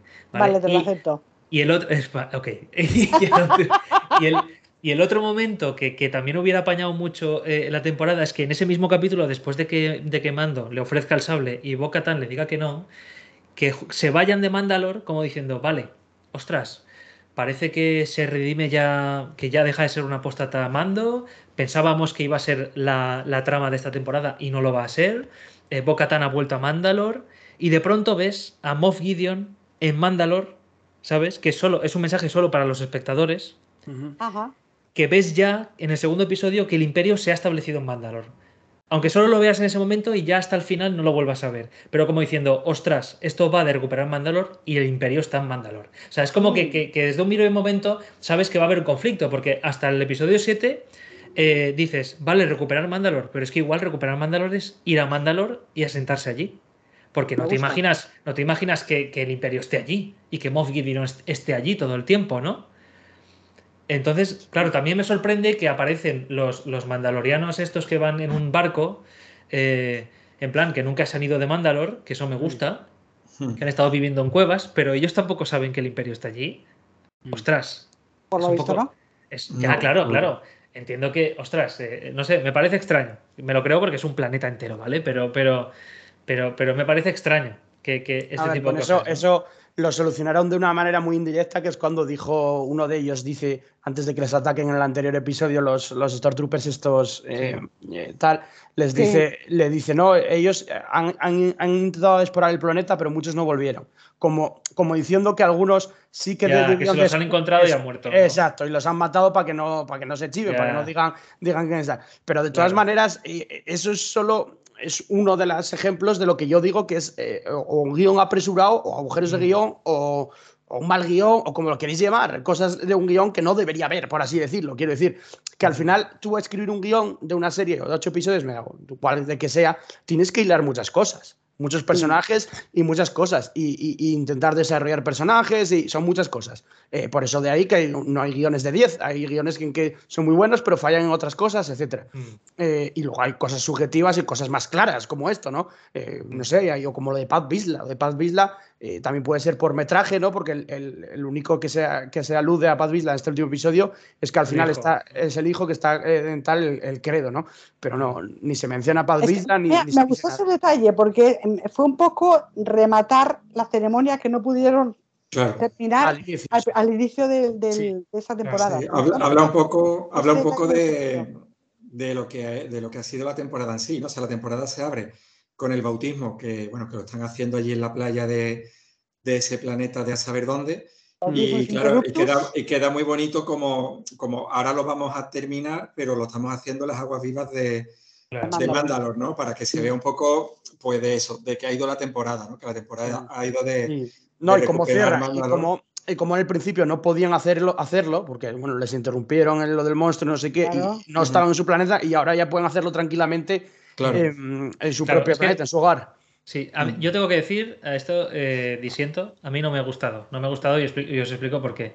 Eh, porque para mí no tiene sentido narrativo, es decir, eh, les interrumpió el cocodrilo ese gigante Mm, y no pudieron acabar ese bautismo de, de- de este chico, del hijo de Paz Vizla, mm. pero, Podían haberlo hecho después, ¿no? pero claro, pero luego tienen varios capítulos que están ahí a su rollo, ¿eh? tranquilamente. Entonces, Sí, lo que claro, que- me hubiera que- parecido, sí, me hubiera parecido bien que, que- que hubiéramos visto otro bautismo con otro niño o con una niña eh, eh, que, no, se- que no repitiera el mismo, el mismo esto, porque en cuanto lo he visto que era el, que el hijo de Paz me he preguntado, pero hombre, pero no, no lo bautizaste después, cabrones. Lo dejasteis ahí. Eh, no, me, me- me imagino, me imagino al, al- al niño diciéndole a la armera, eh, armera, mm, ¿cuándo me bautizáis? Que ya no hay cocodrilos. Y la otra, no, no, espérate, espérate, que ahora no tengo tiempo. A ver, no tiene, mu- no, no tiene mucho sentido porque, claro, después vemos a Ragnar que está allí entrenando y demás, y sin embargo lo tienen sin bautizar. No tiene mucho sentido, pero Claro. yo creo que es una licencia, ¿no? Que es más poético. Sí, que eso ahora- sí, yo eso creo que sí. sí. Empezamos ahí- la temporada con el bautismo y la terminamos con el bautismo, Sí. pero con la gran salvedad de que ahora ya por fin sí están en su casa. Claro, claro, Y- claro. Y, una cosa, ¿quiénes son los espías? Porque el anterior episodio se llamaba Los espías y entonces todo el Yo mundo empezó a me quedo con teorizar. la duda, sí, sí, sí. Yo me ¿Eh? quedo con la duda totalmente. Claro, entonces eh, yo no entiendo, o sea, y, y no, no me creo de verdad que sea de la cuarta temporada porque cuando se rodó todo eso y todo, no, no, no había ni cuarta temporada ni Mm. leches. Yo Eh, creo que, que el término de espías, evidentemente, que eh, en primer lugar habla de habla de, de la imperial, esta sí, imperial. Elia, Elia Kane, Eh, sí. Elia Kane, sí. Sí, eh, yo creo que habla de ella, por supuesto, pero yo creo que en general se refiere a ella y a, y a Moff Gideon, ¿eh? O sea, no, no creo que sea espía en cuanto a espía traidor, ¿eh? Yo creo que es espía en plan que están en la sombra, el consejo en la sombra, es como que están, son espías de- en, en la sombra, intentando averiguar cosas sin descubrirse. Yo creo que se refiere más a eso que a... vamos, yo creo Sí. que, que desde Lucasfilm se han sorprendido mucho que desde ese episodio estuviera todo el mundo preguntándose quién era el traidor. Yo creo que se estaban partiendo A el ver, culo. es verdad que igual se Igual, igual que cuando, igual que cuando Seguramente. teorizábamos de Snoke, se estarían partiendo el culo diciendo, pues no sé, ni siquiera sabemos quién es nosotros. O sea, Ya, ya. No, eso lo digo yo muchas veces, ¿eh? Muchas veces. Cuando se teoriza algo, se habla mucho, yo siempre digo, pero que no lo saben ni ellos. O sea, que, que- que Claro. hay, hay gente que cree que tiene aquí todo el mundo un plan maestro para dentro de 20 años, pero es que en verdad hay muchas cosas que no lo saben ni ellos, ni, ni del universo, ni de, de- de- ni de nada, hombre. claro, claro. Eso es que es cosa así, muchas cosas se van Sí. haciendo sobre la marcha, según. Según otra cosa, otra cosa que me ha sorprendido, eh, me, me ha gustado mucho, me ha gustado pues que, que, pues que a Grogu ahora se le llame Din Grogu, porque es como que se le, se le emparenta con, con, con Din. Mm. He descubierto que, que- que el apellido de, lo- de- de- va antes. eh, eh, pero claro, eh, me ha sorprendido porque yo ya lo consideraba su hijo. O sea, ha sido como. Sí, como, como, o sea, creo que, que- que, eh, dentro de la narrativa tiene su importancia. Eh, no, no, pues eh, quiero, quiero oficialmente que, se, que sea mi hijo, entonces ahora se le va a llamar Din Grogu. sí. Pero claro, pero yo creo que no es una sorpresa para el espectador, que ya lo considerábamos como No. su padre adoptivo. Lo que Exacto, pasa de hecho, sí, exactamente. Yo, creo que estoy pasa con- un poco lo, lo que, lo que ha comentado Mark antes de que, de que, bueno, de que quizás se podían haber eh, contado algunas cosas antes para que otras no te sorprendan. Yo Mm. creo que aquí deberían de haber omitido, porque hay un par de veces en las que directamente se menciona a Dean como, como el padre de Grogu. Hay Mm. una vez que Bo-Katan le dice, eh, Mm. habla, habla con Grogu, no sé si le dice, le dice algo de tu padre. sí. No recuerdo exactamente la frase.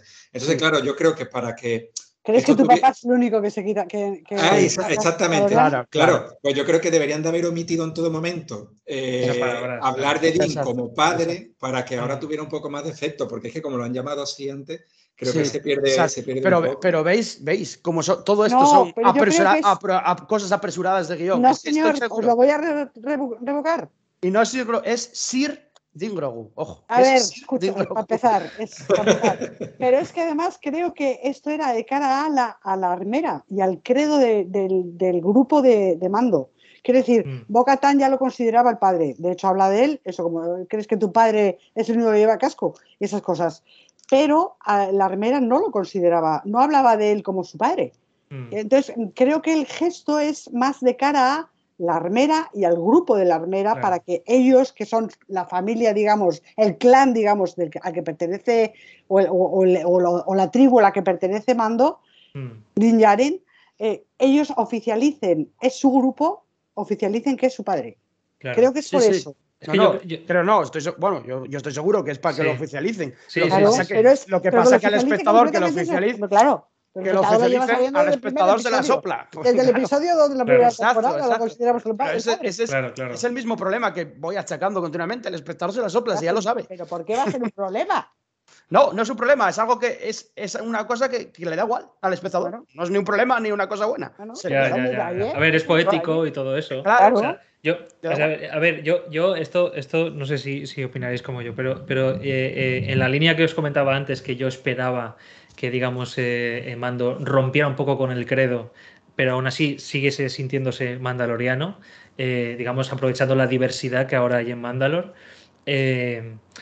yo creo que, que- a estas alturas, las primeras dos temporadas no, ¿vale? Y, ahora- y al principio de esta, que él busca la redención, tampoco. Pero yo creo que a estas alturas ya pertenecer a ese credo al personaje le lastra. Porque, porque yo imagino el final de esta temporada, justo en las aguas, estas vivas, ¿no? Diciéndole, diciéndole después de que, le diga, quiero que, se considere a, Grogu como mi hijo oficial, eh, y, que, y, que, y que le diga a la, a la armera algo así como, como no estoy seguro si, si, si, si en algún si, si, si continuaré el credo eh, en, en mis próximos en mis próximos días o el próximo tiempo que me espere o en las próximas misiones tengo dudas eh, pero siempre voy a considerarme un mandaloriano ¿no? que diga algo así él como, como, como un pensamiento suyo porque Mando no suele expresarse mucho y que, y que justo en la última imagen en la cabaña que se quite el casco Ya, ¿Sabes? Así- Marc, eso estaría muy guay, pero no se puede hacer porque Pedro Pascal no estaba disponible.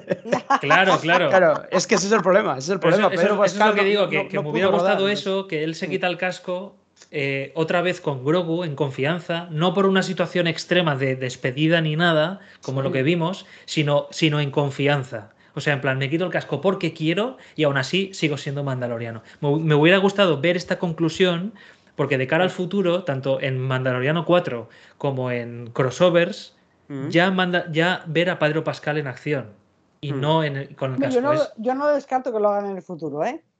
yo creo que lo harán, sí, pero pensaba que lo íbamos a ver ya. Pero Exacto, a lo yo- mejor yo no, creo que a Pedro Pascal- que- mm, a ver, mm, eh, puede que sí, pero puede que no, porque a lo mejor quieren mantenerlo como un, em, no sé si me sé explicar, como si fuera un símbolo. Quiero decir, el mandaloriano que no se quita el casco será siempre eh, Mando y que nunca se quite el casco.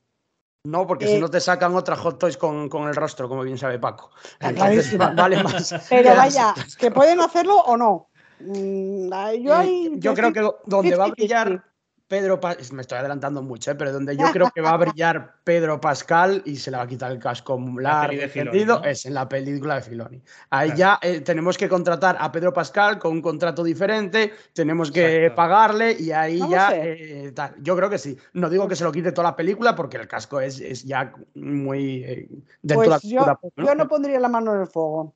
Yo no apostaría sí. por ello. Yo No. creo que sí que se lo va a quitar un, claro. buen tiempo. No sé, no sé cuánto tampoco todo el Claro, metraje. es que imaginaos que igual eh, la peli de Filoni o en alguna trama que veamos en adelante antes de la peli de Filoni, eh, pues igual vemos un, ultra- un reataque sobre. Mandalor eh, y vemos morir a mogollón de mandalorianos y vemos morir a su tribu, por ejemplo, y vemos morir a la armera eh, y, y su tribu deja de existir y él se quita el casco.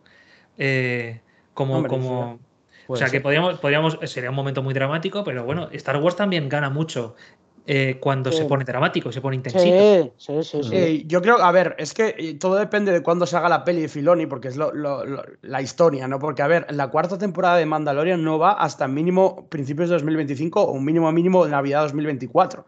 Mm. Eh, la cuarta, ahora viene Ahsoka. Eh, si hacen una segunda de Ahsoka, se tendrá que estrenar en 2025 y yo creo que es muy pronto porque no creo que ni les dé tiempo hacerla hasta de 2025. Y la peli no la van a retrasar tanto. O sea, es que yo creo que no, No. va a haber mucho más de- dentro. No, va a haber mucho hay- más. Dentro de lo que está confirmado, yo creo que no va a haber mucho más. Claro, se decía que la película de Filoni podría ir para Navidades del 26, pero eso Exacto. realmente. O del 27, calculo yo. Mm. Sí. Pero, pero realmente mm, no da para que haya muchas series por medio. Exacto, Mm, eso es. Porque se es. están estrenando al año dos o dos y media, porque normalmente siempre hay alguna que, que coge finales de, o sea, las navidades, ¿no? Entre un año y otro. Mm. Al final son como dos temporadas y media, pero luego está por medio Andor, que no pertenece al mando verso, está The Mm. Acolyte, que no pertenece al mando verso. Entonces, realmente en el Mandoverso tenemos a Soka, Skeleton Crew, la cuarta temporada de, Mandalorian y no sé, después, pues claro, hay un par de series más, pero que tampoco. No, es que yo, yo creo que en series no va a haber más ninguna nueva, lo único que metan una quinta de Mandalorian o una segunda de Ahsoka. No, no lo sé. Si, si, la, si, pueden llegar a meter. Pero yo creo que no más, y insisto, ya lo dije varias veces, los de arriba están deseando, o sea, están ya metiendo baza en plan, hay que sacar películas al cine de Star Wars. No puedes esperar otros ocho años a sacar una película de Star Wars. Entonces, eh, sí que creo, yo lo que creo es que como la cuarta de Mandalorian se va a estrenar a principios de 2025 o por ahí, eh, y yo creo que la película de Rey eh, del nuevo Orden Jedi va a salir en diciembre de 2025. Estoy convencido que vamos a ver a Grogu eh, ese año, tanto en la, cuarta temporada de Mandalorian como en esa peli, aunque sea después, y luego ya se estrena lo, eh, para ver lo que pasó con el final de Mandoverso un, un año después, más o menos. Pero es que yo creo que va a ser mandato de los de arriba tirar esos años. Quiero decir, no te puedes pasar tampoco 2027-2027 sin peli. Entonces, va a ser mandato de los de arriba y, yo creo que también no anunciaron nuevas series de Star Wars, porque no se anunciaron nuevas de Star Wars en la Celebration, porque van, se lo van a tomar muy, con mucha calma. Ya no va a haber eso de cuatro series de Star Wars ni nada. O sea, va a haber mm. muchas, muy poquitas, eh, más centradas en el filo universo. Cuando acabe, pues seguramente anuncien más, pero, pero por ahí, ¿no? Em, bueno, vamos a hablar un poco de la temporada en general, ¿no? Del, Llevamos media hora hablando de la temporada general. Eh, centrándonos un poco en temporadas, eh, episodios pasados, que también quiero que me digáis vosotros los qué episodios os gustaron más, ¿no? O cuáles son vuestros favoritos.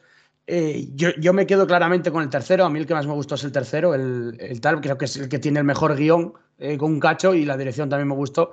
Eh, y me parece interesante lo que cuenta dentro del contenido, del, también aporta mucho a la hora de Star Wars, el, tema de los amnistiados. Y al tercero, por si no os pispáis, eh, o, los que nos están escuchando, me refiero al del Dr. Pershing, al, al, episodio de, de, Pershing en Coruscant y tal, que es el, un poco más, el, más andoriano, lo llaman, ¿no? El, más andoriano. Eh, a mí me gustó mucho el episodio y luego me gustó mucho el quinto, que es el de Carson Teva y los piratas y tal. Y luego me gustó mucho el séptimo, el, penúltimo, también a mí son los tres que más me gustaron, el, eh, más o menos en ese orden, o el, tercero, el séptimo, el quinto, yo creo que más o menos en eso son los que más me gustaron. Y a mí la temporada, por contra, igual que estoy bastante crítico con este final, sí que me gustó. ¿Por qué me gustó a mí la, temporada en general? Porque yo creo, aparte de que eso, que de ocho me gustaron seis episodios, entonces es mayoría, ¿no?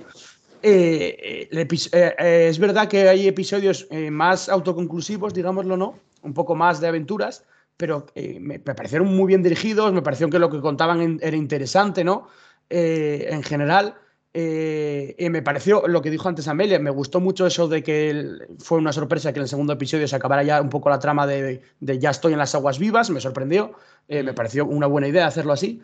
Eh, entonces, a mí la temporada me estaba gustando, me gustó. El sexto no, porque es la típica, bueno, el típico, bueno, creo que tenía un guion horroroso y que, bueno, y que la típica aventura que, que, sí, que es ligera, pero que no, no, me funciona, por lo menos a mí. Y, y, al final, por lo que acabo de contar, pero el resto de episodios sí que me gustaron. Entonces, al final, eh, los personajes, también es verdad que los personajes de esta serie o, el, o, cómo está hecha la serie ya vienen de dos temporadas para atrás y ya me gusta, el estilo, digamos, es el mismo. Eh, y ya te gusta el tema de los mandalorianos, eh, el tema del personaje de Bocatán. Quiero decir, es algo que ya, ya es una tercera temporada, ya te vienes de atrás. Entonces, yo cuando decíais, no sé quién fue, al principio que era como volver a casa, creo que tú, Amelia, en el primer episodio de la tercera temporada, yo estoy de acuerdo, porque ya vienes de dos temporadas que te gustaron. Entonces ya vienes, es el mismo estilo y tal, o ya puede gustarte más o menos la temporada, pero es verdad. Entonces el, Mandalorian es algo estiloso en ese sentido, ¿no? Que tiene un estilo propio y eh, a mí me gustó la temporada en general, la disfruté, no tuve problemas eh, con ella, ¿no? Luego tengo este final que no, que no me ha gustado, pero, pero bueno, que es una temporada disfrutona. Yo creo que, que, que han jugado bien sus bazas en el sentido de todo el tema de Mandalor, de los mandalorianos. Eh, había que contar esa historia, por así decirlo. La armera también se le da mucho protagonismo, sobre todo en los primeros episodios, que me parece el mejor el personaje de la serie, me, encanta la armera. ¿Por qué? Mm. Porque es un personaje desconocido, o sea, muy místico, claro, no sabes realmente quién, es la armera. Entonces, eso me gusta, que mantengan ese misterio, sea lo de misterio, me gusta. Eh, y bueno, en general, eh, dieron muchas respuestas que también son necesarias. Eh, yo daría más preguntas, porque a mí yo soy muy fan de Lost, y yo soy de que me den preguntas, preguntas, porque me genera Em, o sea, me genera, me, gusta que me den misterios, por así decirlo, ¿no? Entonces, eh, pero es verdad que hay que ir contestando preguntas. Eh, no nos olvidemos de que contestaron una de las grandes preguntas de quién salvó a Grogu, ¿no? En el cuarto episodio, que a mí la ejecución no me gustó demasiado como está hecho, pero me, pareció totalmente eh, correcto y me gustó que fuera este personaje, que le dan Beck y el actor que lo interpreta, etcétera. Eso me gustó y, que eh, a raíz de esa gran pregunta contestada, también contestaron muchas preguntas aquí al final, ¿no? El, destino del sable oscuro, no me gustó cómo está llevado, pero, pero es verdad que dan respuestas. Eh, entonces eh, se cierra, ¿no? Pero también me resulta una duda, que a ver qué queréis vosotros, y es que hay gente que piensa, y yo también lo creo, o sea, no, no, digo que la tercera temporada la tire a la basura, pero es verdad que, si hubieran cerrado la, la segunda temporada así, hubiera quedado una serie cojonuda con las dos temporadas que se hicieron, porque son muy buenas y en general están consideradas muy buenas. Entonces, si hubieran acabado la temporada, la segunda temporada, con esa despedida, hubiera quedado una serie para la posteridad, ¿eh? Eh, tremenda, ¿no? Igual que va a pasar con Andor, sin ver la segunda, eh, que ya sabemos que es la última. Y ahora es verdad que la tercera vuelve a pasar un poco lo mismo. Si no hay una cuarta, no pasaría nada. Quiero decir, el cierre yo creo que es muy, muy cierre, ¿no? Muy definitivo. Eh, entonces, eso, eso sí que me gusta, porque como ya dije antes, a mí el epílogo, aunque el episodio no me gustó, el epílogo sí me gustó, me pareció correcto.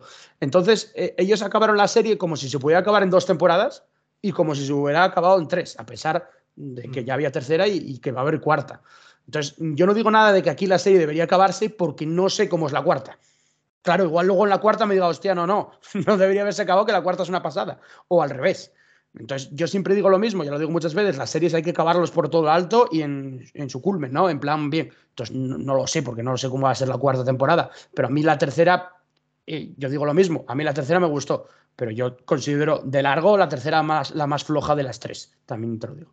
No sé qué os mm. parece a vosotros. Y sí, Alejandro, y sí, en vez de decir, no sé, yo es por rizar un poco la, o sea, por darle un giro a la pregunta. Y si en vez de decir que no, si no se hubiera hecho la tercera temporada, y si la tercera temporada se hubiese llamado Bocatán, por ejemplo.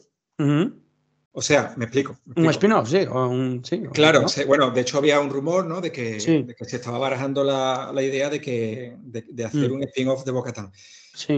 Eh, teníamos el libro de Boba Fett y hubo quien dijo que el libro de Boba Fett era de Mandalorian 2.5, ¿no? Porque, bueno, porque había personajes dedicados, o sea, perdón, había capítulos dedicados íntegramente a, la evolución de la trama del Mandaloriano. Yo creo que la tercera temporada del Mandaloriano podía haber sido el spin-off de Bo-Katan, directamente. Bo-Katan sí que sale Mando, sí que sale Grogu, igual que sale en The Book of Boba Fett. O sea, se seguiría contando la historia de Mando, pero podría ser el spin-off de Bo-Katan porque realmente Bo-Katan y la reconquista de Mandalor tiene tanto peso que incluso ha habido muchas críticas. Eh, o sea, yo, yo he leído muchas críticas de gente a la que no le ha gustado mucho la tercera temporada de Mandalorian porque decía que de Mandalorian perdía un poco eh, el protagonismo, ¿no? O sea, aquello que lo hacía molar tanto en las primeras temporadas, que aquí lo perdía. Y que estaba nerfeado. En pos de darle el protagonismo a, a Boca ¿no? Que era la que lo partía, la que rescataba siempre a Mando, la que, ¿no? Parecía que esta era la temporada de Boca pues directamente. Mm. Igual podía haber sido Boca el spin-off, ¿no? Aunque. Para mí lo ha sido, ¿eh? Sí, sí, yo es que en parte también lo veo así.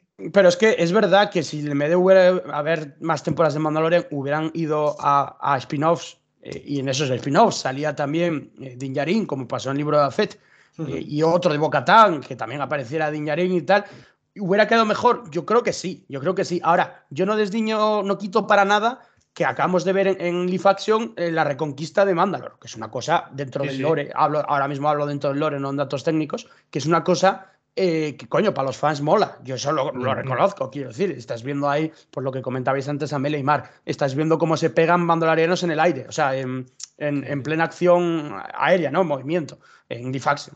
Entonces, eh, eso yo eso lo considero que está bien. Nos hubiéramos perdido cosas como esta, igual. Voy, a ser, voy a ser una gata muy mala. Eh, la serie se titula The Mandalorian. No especifica a quién se refiere. Claro, mm. además que ya sabemos mm. que en inglés no existe el género ni. Exactamente. Sí, sí, sí. sí. No, no, yo, yo no estoy, no estoy, o sea, no estoy de acuerdo con la gente que, que se queja, yo no, de hecho nunca me quejé de eso, ¿no? De que la tercera temporada pierde mucho protagonismo de Iñarín y lo gana Bocatán, entonces que, que es erróneo, que debería tenerlo de Iñarín. yo no, para mí no, porque yo siempre digo lo mismo, es como Inclusión forzada. Ah, bueno, no sé, eso no sé qué dices. Eh, no sé, es que yo eso de woke, igual que no sé ni lo que es. Lo digo de broma. Sí, sí, ya, ya. No sé, no sé. No, es que además lo leo por ahí, no, no sé lo que es, ¿sabes? Es como el otro día mi mujer que me pregunta, ¿qué es Lore? Y ¿qué es el Lore? Y claro, se lo intenté. La compañera de Macu. Sí, eso. Es que, no, no, te lo juro, Marc, me envió un WhatsApp porque estaba en el trabajo y dice, acabo de leer no sé qué da Faragua del Lore. ¿Qué es el Lore? Y me lo envió con un, con un GIF de Lore Lore Macu Macu. claro, claro. Y bueno, no, claro. Eh, pues bueno, eh, a ver, no sé, es que hay cosas que, que, dependen, nunca se sabe. Una cosa que quería comentar luego con vosotros es, ojo, porque eh, lo, lo, que parece que se vaticina la cuarta temporada, que le dice que le dice Din es que se convierta, aunque no sea oficialmente, en Rayer de la Nueva República. O sea, lo que él está hablando es de Rangers de la Nueva República, porque aunque lo, y lo dice él, aunque no sea oficialmente, porque Carson te va a decir es que esto yo no lo puedo hacer, dice, bueno, pero lo haces de tapadillo, que yo ahí le contesté, coño, que ahí lo contesté yo, vale, no se entera nadie, ¿quién te paga, majo? ¿Qué, te paga? ¿Carson te va de su bolsillo? Porque si no, o, le, o, le, roba Carson te va a la Nueva República, porque si no hay, no hay la, va a haber papelín. La cuarta temporada es, es Mando trabajando para la Nueva República de Tapadillo y la quinta es eh, una investigación judicial de, de, Carson, Teva, juzgado por malversación de fondos. sí, sí, Pero tú, tú, lo comentas, Andro, porque por la serie cancelada, que a lo mejor por ahí podía ir lo de Ranger claro, Claro, eh, Kennedy contestó, porque siempre le preguntan, ¿no? Y en la Celebration le volvieron a preguntar por esta y dijo que había retazos de eso, como ya pasó con lo de Carson Teva en esta temporada, pero que aún están valorando hacerla. O sea, que, quiero decir, hacer la serie en sí. Que no sé, que igual anuncian el próximamente a hacerla aún así, porque como todo el mundo sabe que no va a ser cara de un, pero pueden hacerla con cualquier otro personaje. Eh, eh, entonces, eh, la, o la hacen, o en vez de hacerla, es la cuarta temporada del mando. Claro. Mm. y uso, por ejemplo, intento saber. Es que... comentaba Alejandro de, antes de que se me vaya, de lo de la pequeña versión extendida del rescate de Grogu que vimos en, en esta temporada, ¿no? Que aparecía el, el, Keller Beck, el actor de Jar Jar Binks y, la, y, la, gran justicia que se hizo eh, de, de, hacer el peor personaje de la, de la, saga a un Jedi que rescata al personaje más querido de la saga ahora mismo, ¿no? Maravilloso. Eh, eh, pues claro, a mí, a mí es verdad que la ejecución es un poco extraña, igual un poquito perruñera, un poquito pobre, pero... Pero claro, eh, eh, me gustó ver eso y claro, es un poquito... Es que, claro, yo creo que esto, esto que voy a decir ahora eh, le echo la culpa a dos, a dos cosas. A, el hambre voraz que tenemos los fans de Star Wars, que tenemos mucha hambre. Nunca nos sacia lo que vemos porque tenemos mucha hambre, ¿no? Y eso quiere decir que nos gusta mucho esta saga y también a, la ejecución de la propia saga, ¿no? no solo es cosa de fans y de sus expectativas. ¿no? Eh, claro, es una temporada que se ha enfocado tanto en Bo-Katan y en la recuperación de Mandalore, que claro, que de pronto te dan como, como, un, como ese flashback mm, que nos retrotrae a, conocer más sobre Grogu y esa importancia que le dan en el templo de Jedi durante la Orden 66, porque claro, todavía no sabemos si Grogu tiene algún tipo de relación con Yoda, porque hay tan pocos de esa especie que, claro, que, sí que sabemos, por, por lógica, que Yoda sí que conoce la existencia de Grogu y seguramente Grogu de Yoda, porque los dos están en, el templo Jedi durante, durante ese tiempo y las guerras clon, ¿no? Eh, entonces, claro, de pronto vemos eso, vemos ese Jedi nuevo, vemos una nave como de Naboo, ¿no? Que, que, mm. se lo va, que se lo van a llevar. Y claro, y ya no nos vuelven a decir nada, ¿no? Entonces es como que te quedas con hambre te quedas con mucha hambre, ¿no? Acaba la temporada y hay muchas cosas que nos han metido quizá para, para darnos un pie, pero no para saciarnos de verdad, ¿no? Como, por ejemplo este flashback de Grogu, el mitosaurio, ¿no? Em, los pájaros, los, polluelos que se quedan... Ah, sí. Que se quedan los mandalorianos. Que, los huerfanitos. claro, que tenía toda la pinta de que... claro, yo, yo pensando, digo, si, si, si vamos a ver una porque claro, es verdad, coincido con que, con que mm, en, en, cuanto a guion no, no, he visto un buen trabajo, pero sí eh, en cuanto a efectos visuales se han sacado la chorra. O sea, hmm. eh, uno de los episodios favoritos, o sea, de mis favoritos ha sido el, del pirata, ¿no? El de que, se, que luchan contra el hmm. pirata. Es, o sea, ahí, ahí, ha visto un despliegue gordo de efectos visuales, ¿no? Sí, sí, sí, sí. Eh, y entonces, claro, yo digo, guau, es que como termine esto en una batalla campal en Mandalor por recuperar Mandalor, con un hipotético Moff Gideon mm. intentando cargarse los mandalorianos, eh, claro, ahí, va, ahí van a ir tres mandalorianos montados en los pájaros estos, eh, el mitosaurio saliendo de bajo tierra y Boca tan mm. encima con el sable negro. Digo, pues esto va a ser un despiporre. pero los pájaros sabéis que se los comieron.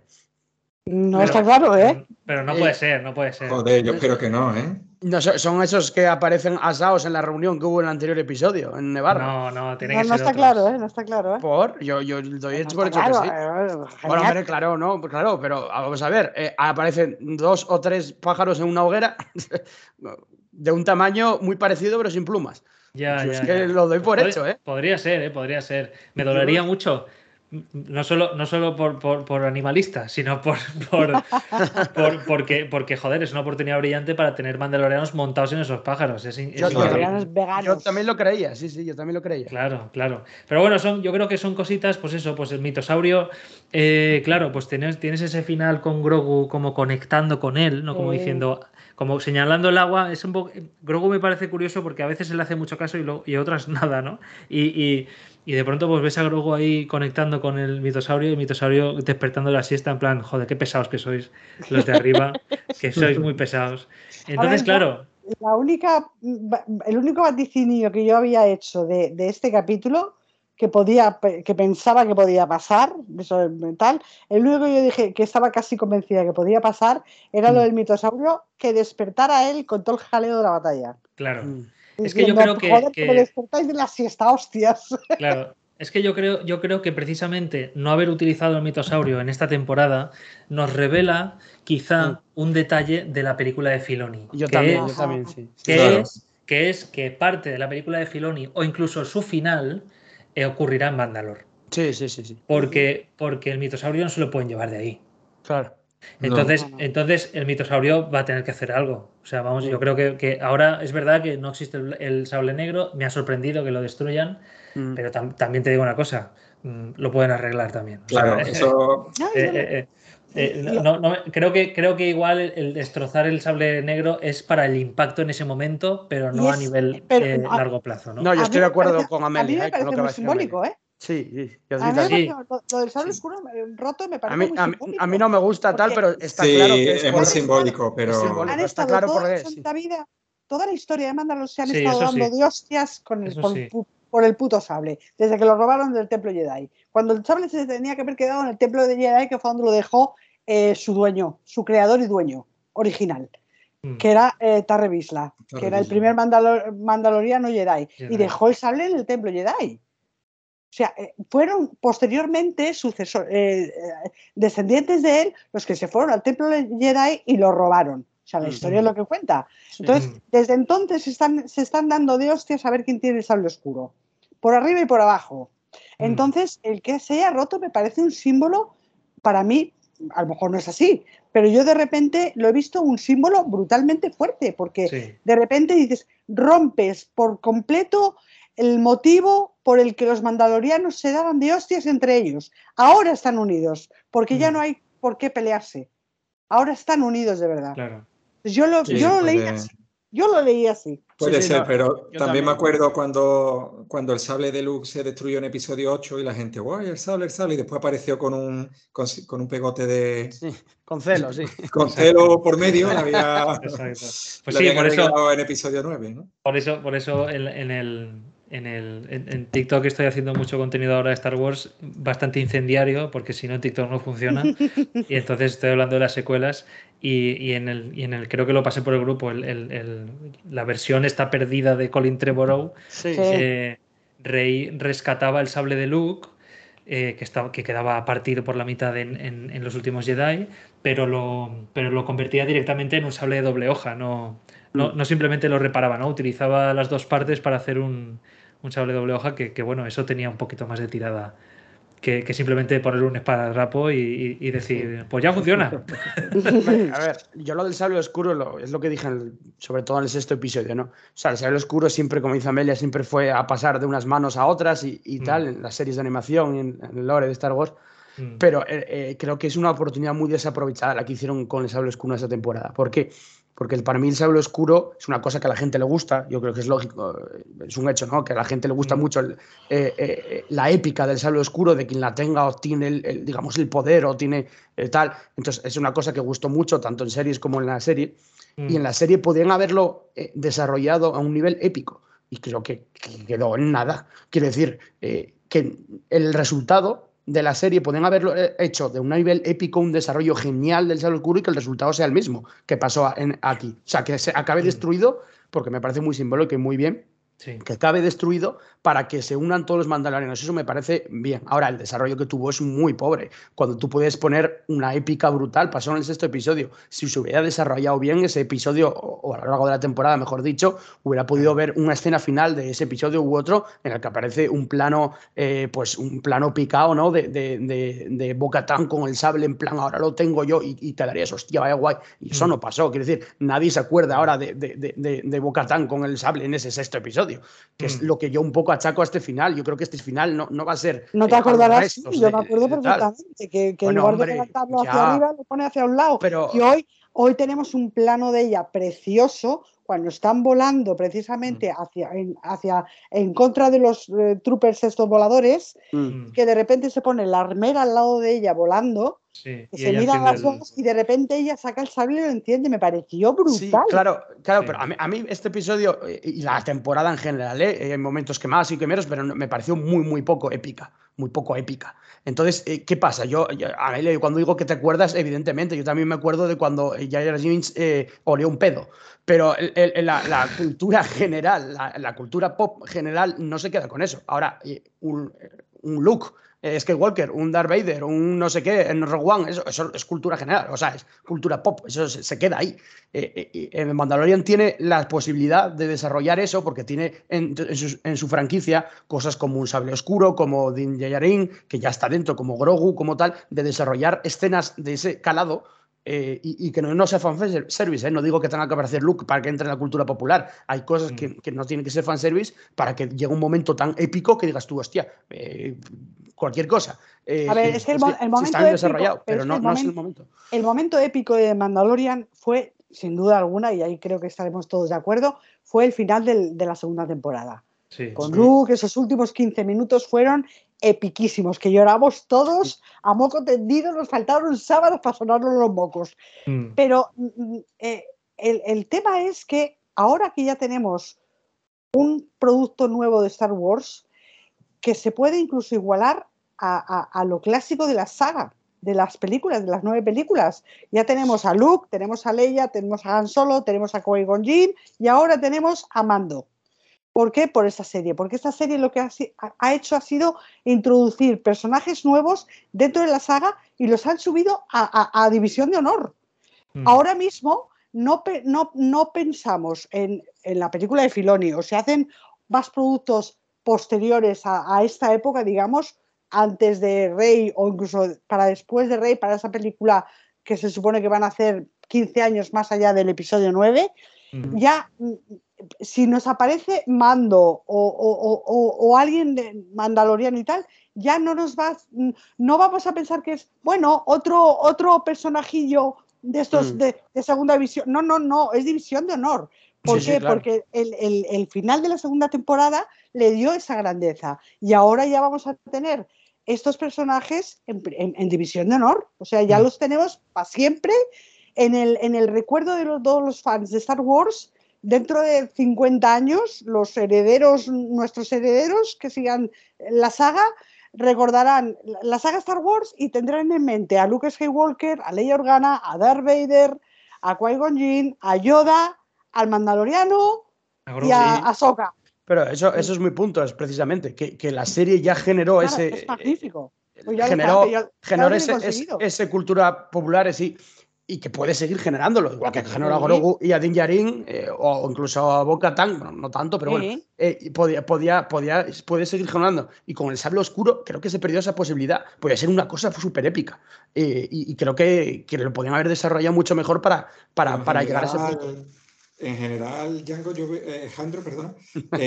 bueno, Django. Jandro, es, que para, mí Jandro es Django, él, sabe por qué. Desde Foro Imperial. Desde Foro Imperial, sí.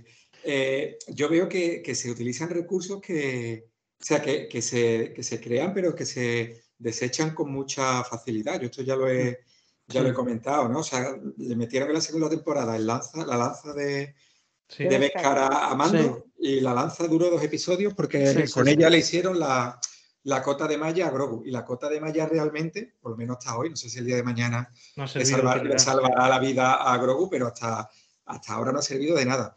Eh, bueno, El Sable Oscuro ha durado un poco más. De momento ha durado dos temporadas. El IG-12 ha durado un capítulo, que ya lo dije en el podcast anterior. Digo, le, han creado un Megazord a, a Grogu y veremos a ver lo que le dura. Me acordé, me acordé de ti, Paco. Cuando, cuando veía que ya adiós, adiós IG-12, ya me acordé. Claro, lo, suficiente para enseñarlo y poder vender la figurita de IG-12 y ya a la mierda el, a la mierda el, IG-12. Es que es así, es así. Tienen ideas, ideas buenas, pero que yo veo que las desechan así como con mm. mucha Sí, es que. Con mucha facilidad, ¿no? sí, sí, sí. De hecho, eh, eh, creo que ayer estaba leyendo eh, un artículo muy interesante, no me acuerdo de qué era, pero que decía que, que, claro, que las prisas por, por, meter muchas cosas, pero luego que sean rápidas, han pasado factura a largo plazo, porque claro, imaginaos que en lugar de tener estos dos episodios magníficos, que fueron magníficos, de para mí los únicos que vale la pena del libro de Boba Fett, que son los, los episodios de la trama de Mando, en el que vemos a Mando a su bola, siendo otra vez mercenario, y luego a, a, a, Luke con Grogu y el reencuentro, y a Soka también, si, si en lugar de tener eso y, el enfoque a la tercera temporada de Mando sigue siendo que se han separado, que Grogu sigue estando con Luke y que Mando eh, ahora está solo, pero que tú sabes, como espectador sabes que se van a volver a juntar porque son una pareja indivisible. Claro, si, eh, si, si, si, en ese planteamiento la tercera temporada de Mando eh, es, pues, por ejemplo, la primera mitad intentando reencontrarse o Luke siendo atacado por, yo qué sé, volvemos a ver a Luke, a Soka, tal, eh, eh, Grogu mm, lo vuelven a secuestrar, o, el que está en problemas es Mando. Em, si, la primera mitad de la temporada es eh, el reencuentro, y a mitad de temporada tienes el, reencuentro épico, emocionante de los dos personajes, y la otra mitad es recuperar Mandalor, yo creo que se queda una temporada más en la línea de lo que estábamos viendo en, la, en las dos primeras. Fíjate que yo pensé, ahora ya vista toda la temporada, mm. tengo la sensación a veces, ha habido momentos en los que he pensado que esta temporada estaba pensada, por lo menos los cuatro o cinco primeros episodios, para que Mando estuviera, que estaba escrita de forma que Mando estuviera solo, porque Grogu prácticamente porque no hace nada. No le vemos. O no hace nada prácticamente. Entonces creo que en un principio, yo creo que en un principio era esa la idea que tenían para esa tercera temporada, de mm. que Mando estuviera solo, porque prácticamente los cinco primeros episodios Grogu no hace nada. Eh, mm. únicamente en el episodio 2, que es el que va a buscar a Bocatán para rescatar a Mando, pero para ahí. Eh, pero creo que en un principio, mm, yo estoy casi segura de que mm, en un principio los primeros guiones, los primeros bocetos de guiones de, la temporada estaban pensados para que Mando estuviera solo y que luego se incorporase, incorporar, digamos, esa famosa ese famoso capítulo, los dos capítulos de, de, de Book of Boba Fett, digamos, incorporarlos aquí en un quinto o sexto episodio. Bueno, es que puede, puede, ser porque el, eh, el, éxito de Mandalorian, o sea, cuando se estrena la, la primera temporada y Internet explota con Grogu, sí.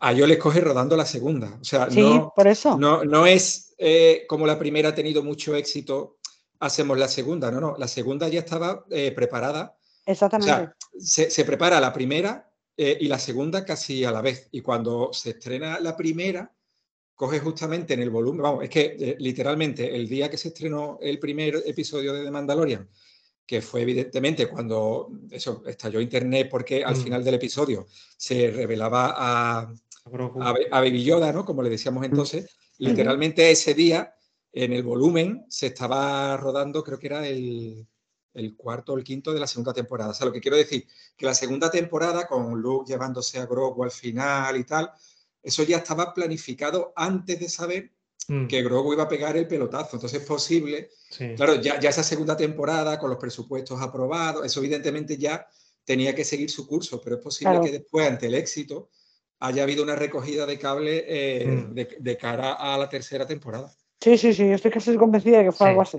Es, es que. es- sí, sí, sí, sí. sí, di- di, Marc. No, sí, que iba a decir que, que- que aunque, aunque Mando sido- está siendo un buen producto eh, y, y es, un, es un poco la, la celebración de que Lucasfilm y Disney lo pueden hacer bien, relativamente bien, después de las secuelas que tienen su polémica, ¿no?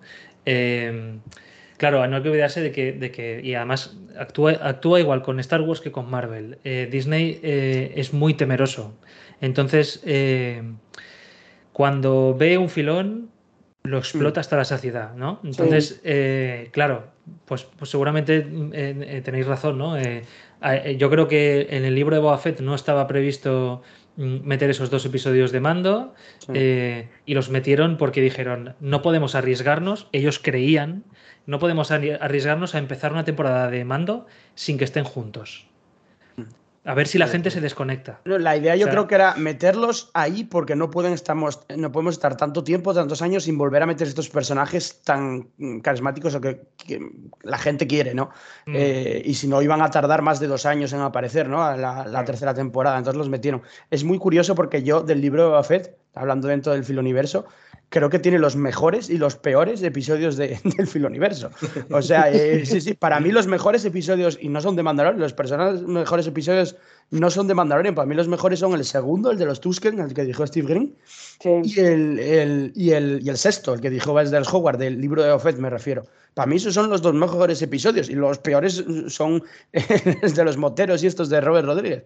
Eh, eh, para mí tiene los mejores y los peores, porque al final el mando tiene muy buenos episodios, pero creo que tiene una línea mucho más eh, recta, ¿no? O sea, no hay tantos episodios de repente muy malos y tantos episodios eh, que destacan tanto muy, muy buenos, ¿no? Tiene una línea durante las tres temporadas, tiene buenos directores y tal. Por cierto, que en este, en este episodio también hicieron cameo ahí varios directores, ¿no? Sí. Sí, en el- Aparece Peter Ramsey y Lisa Young, en, aparte de Filoni, en, el- la, en la cantina de, de la base Adelphi, ¿no? Mm. Eh, entonces, bueno, no sé, a mí siempre me resultó muy curioso que el libro de Fett es una serie que, que- que se tira mucho al- por la borda, pero al final sí que tiene de los mejores episodios, los tiene ellos. Lo que pasa es que también tiene, tiene los, los, los peores, ¿no? Pero bueno, como decíamos antes, yo creo que ellos ni ellos mismos saben eh, por dónde van a tirar cuando estaban en la segunda temporada, por así decirlo. No saben por dónde van a tirar. Eh, barajarían luego la película de Filón y luego, ¿sabes? Una tercera temporada, luego se les fue al traste el Riders of the New Republic. Mm. Eh, lo de Ahsoka pasa lo mismo. Todo el mundo pregunta, ¿habrá segunda temporada? No saben si va a haber segunda temporada. No lo saben. Eh, yo creo que ahora mismo no hay nada, no, no hay nada escrito, entonces no saben Claro. si lo van a hacer. Luego, Sí. pues igual dan luz verde mm, o no. Yo, yo estoy convencido de que esta temporada ha tenido una audiencia muy inferior a las otras temporadas de Mandalorian. Por, por efectos, no solo porque, por decir, no es que esta temporada es tan mala que la gente no lo ve, no es por eso, es que eh, ya no es novedad dentro del, universo, ya no eh, hay mucho más competencia, eh, ya, no, hay- ya no hay pandemia, la gente se dedica a ver otras cosas o está en la calle, es que pues ha, bajado la audiencia, yo estoy segurísimo de que ha bajado la audiencia y eso repercute también en, en, para mí, para bien en el sentido que yo sí que creo que igual le pueden dar un final, ¿no? Con la cuarta temporada, es un final, digo, a Mandalorian como serie. Eh, ya veremos, no, no lo sé. De Mm, todos modos, Andro, yo quería antes de, de terminar y tal, eh, quería comentar un poco, empecé el podcast diciendo que, bueno, que para mí esta tercera temporada era una temporada de, eh, de transición y lo que quería explicar es un poco que, que yo creo que eso, ¿no? Que lo que hemos comentado, que una vez que después de la segunda temporada, pues yo creo que tienen claro que, que el Mandaloriano pues tiene un éxito mayor del esperado. Yo creo que ellos ya empiezan a, a pensar un poco en planificar un, un universo alrededor de, de, esta serie.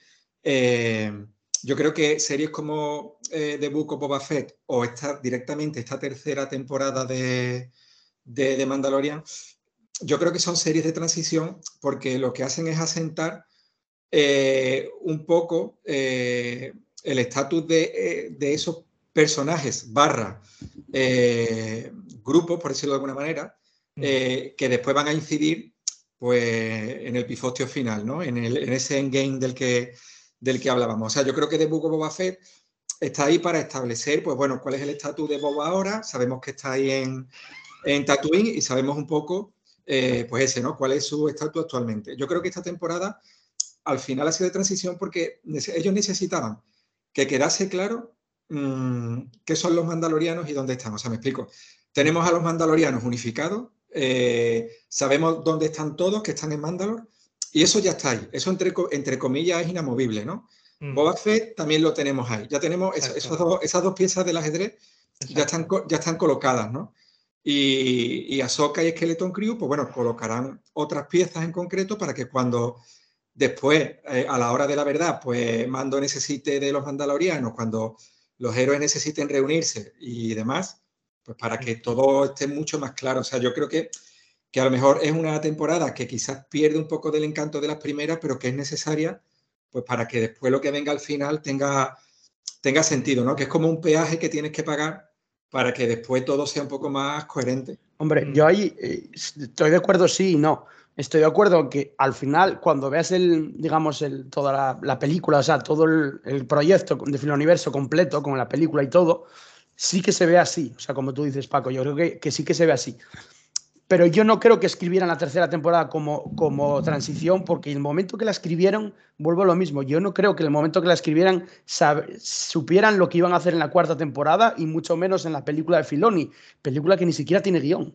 Eh, entonces, eh, yo no creo que haya un plan tan amplio como para decir, vamos a hacer esta temporada de transición y luego la cuarta, eh, sea lo que sea, y luego la película de Filoni, porque yo creo que eso, que cuando se escribió la tercera temporada no había ni cuarta confirmada, ni sabían que iba a hacer la cuarta, ni sabía que iba a haber una película de Filoni. Es que, es que esta tercera temporada ha sido un poco, mm, yo la he visto un poco como el cierre de la historia del mandaloriano de Din Djarin. O sea, ha pasado de vivir en las cloacas, escondido en Nevarro, siendo un cazarrecompensas sin oficio ni beneficio, eh, ha pasado a, lo que vemos ahora, que es un miembro más de Mandalor, de una tribu de Mandalor, que además tiene un hijo, eh, que además va a trabajar para la nueva, trabajar de tapadillo, pero trabajar para la nueva república, quiero decir, va, va a intentar ser mejor padre y mejor persona, intentando matar, eh, cazar solo a los malos, por decirlo de alguna manera, ya no es tan aleatorio lo, lo, que vaya a elegir como cazar recompensas y demás. Entonces me parece un cierre perfecto para todo lo que es la historia del propio Din Djarin. Creo que ha sido una, un arco en, tres temporadas muy bonito de un personaje al que hemos cogido todos mucho cariño, lo que decía yo antes, ahora es un, un personaje de primera edición. Bueno, eso, eh, Paco, y yo lo sabemos cuando hay un personaje de este tipo, o sea, es por el merchandising. Cuando hay un, un Din Djarin, un, un Grogu, un Boba Fett, un Darth Vader, eh, son personajes tan icónicos que cuando sabes que es icónico es cuando tiene un merchandising detrás brutal, ¿no? Eh, ahí es cuando se da cuenta que es icónico porque todo el mundo lo conoce aunque no sea fan de, Star Wars, ¿no? Y cuando tú también te planteas comprar, como hacemos Paco y yo, pues cosas eh, caras porque al final, oye, es algo icónico, ¿no? Es algo que merece la pena en ese sentido, ¿no? y, y, y Mandalorian hicieron, y yo eh, insisto, a mí, porque soy muy crítico con este último episodio, pero sí que me gustó la tercera temporada y una cosa que sí que creo que puede ser muy, muy guapa de ver es cuando tú te hagas un maratón, bueno, luego será más, pero en este momento, de tres temporadas. Porque dices tú, coño, qué guapo. Yo ahora mismo es verdad que echo un poco de menos ese ambiente un poco más autoconclusivo, em, más western, más de, de las primeras temporadas, más eh, sin tanto tal eh, ¿quién lo iba a decir, no? Porque a mí si me dicen que la primera temporada, la tercera va a ir de los mandalorianos y de reconquistar Mandalor, pues, pues me hubiera entusiasmado, estoy seguro. Eh, mm. Luego a mí igual no me gustó tanto esa ejecución y, parece que quiero... Es verdad que ah, los fans somos así en ese sentido de que siempre queremos lo que no tenemos. Eh, bueno, los fans y las personas humanas. quiero decir, Eh, pasa un poco con, como con las precuelas, como que todo el mundo las criticó y luego cuando se estrenaron las secuelas dicen, no, es que eh, tenían que ser como las precuelas. Y yo, perdona con lo que se criticó las precuelas en su día. Eh, ¿Sabes? ¿No? Y, pasa un poco ¿no? lo mismo. Y con lo que va a pasar con la película de Rey, ya verás cómo va a revalorizar las secuelas, estoy seguro. Bueno, pues es, a mí me pasa un poco sin querer, ¿no? indirectamente esto, que digo yo, joder, pues ahora lo que plantea de, que no sé si será así, porque igual luego la cuarta temporada es distinta, ¿no? Pero lo que plantea Din Djarin de volver a ser cazarrecompensas con Grogu, además un Grogu ya usando la fuerza y tal, veremos qué vehículo usa en la cuarta temporada. Eh, eh, cazando a gente para la Nueva República me apetece. O sea, a mí es un tema que me apetece. Lo que pasa es que yo sí que creo, y esto es teorizar, ¿eh? sí que creo que como antes de la cuarta temporada de Mandalorian van eh, Ahsoka y van Skeleton Crew, se va a enlazar con esa temporada, porque además puede, no lo sé, todavía no, sé, no seguro, pero hasta si no hacen más series de Ahsoka, hasta está posible que la cuarta de, Mandalorian sea la última antes de la película de Filoni. Entonces puede haber cosas muy importantes ahí eh, que, no, que, no, tengan nada que ver con, con, él, con él como cazarrecompensas, sobre todo por Ahsoka, que va a incluir un lore muy potente para su película, ¿no? Porque al final eh, Ahsoka escribió todos los episodios de Filoni y va a dirigir él y a escribir él la película, entonces claro, tiene que ir muy, mucho más atada, ¿no? Yo, yo quiero decir dos cosas. Eh, yo estoy convencido de que de, o sea, o sea ya, ya, tienen que hacerlo mal, Filoni, y, todos tenemos confianza en él, eh, para que su película no sea eh, tremendísima. Mm. Con, presupuesto de, película, en el cine, con todos estos personajes míticos, eh, míticos por las series o míticos ya de la saga. Estoy convencido de que, de que, de que igual no en, en lo que es series no volvemos a ver eh, algo como, como Luke, ¿vale? En las series, porque, porque se lo reservarán para la película de Filoni. O sea, estoy convencido de que en ese desenlace de final de Filoni, Luke está, vuelve, Luke digital vuelve, y además en acción, o sea, vamos, me, a ver si no vuelve solo. Me decepciona, claro, me decepcionaría que, que, solo volviera como un cameo o que ni siquiera volviera, me decepcionaría muchísimo. Eh, incluso no descarto que veamos eh, un cameo de Han Solo rejuvenecido, una, una Leia tipo lo de Rogue One, que no es ella, evidentemente. Es que Luke eh, podría incluso salir eh, como fantasma de la fuerza en la película de Rey. Eh, bueno, claro, eso, eso puede ser, eso puede ser, pero claro, en, en, la de Filoni, que es con Luke joven, estoy convencido de que lo, de que lo veremos. quizá incluso un cameo de un pequeño Kylo, un pequeño, un pequeño Ben solo. Es que claro, es que ahí pueden meter de todo, ¿no? Lo que yo necesito, esto ya a modo de broma, lo que yo necesito eh, es eh, después de que, de, que, claro, tenemos a Soka, tenemos a Skeleton Crew, que, transcurre también contemporáneo a esto, y que, y, que, y que posiblemente veamos en esa película de Filoni también a un Jude Law Jedi. Eh, yo necesito, necesito, por, por, dormir bien, una escena con Luke, con Luke joven, digital, hablando con Yoda fantasma y que le diga a Luke, eh, ¿no me dijiste que solo quedaba yo?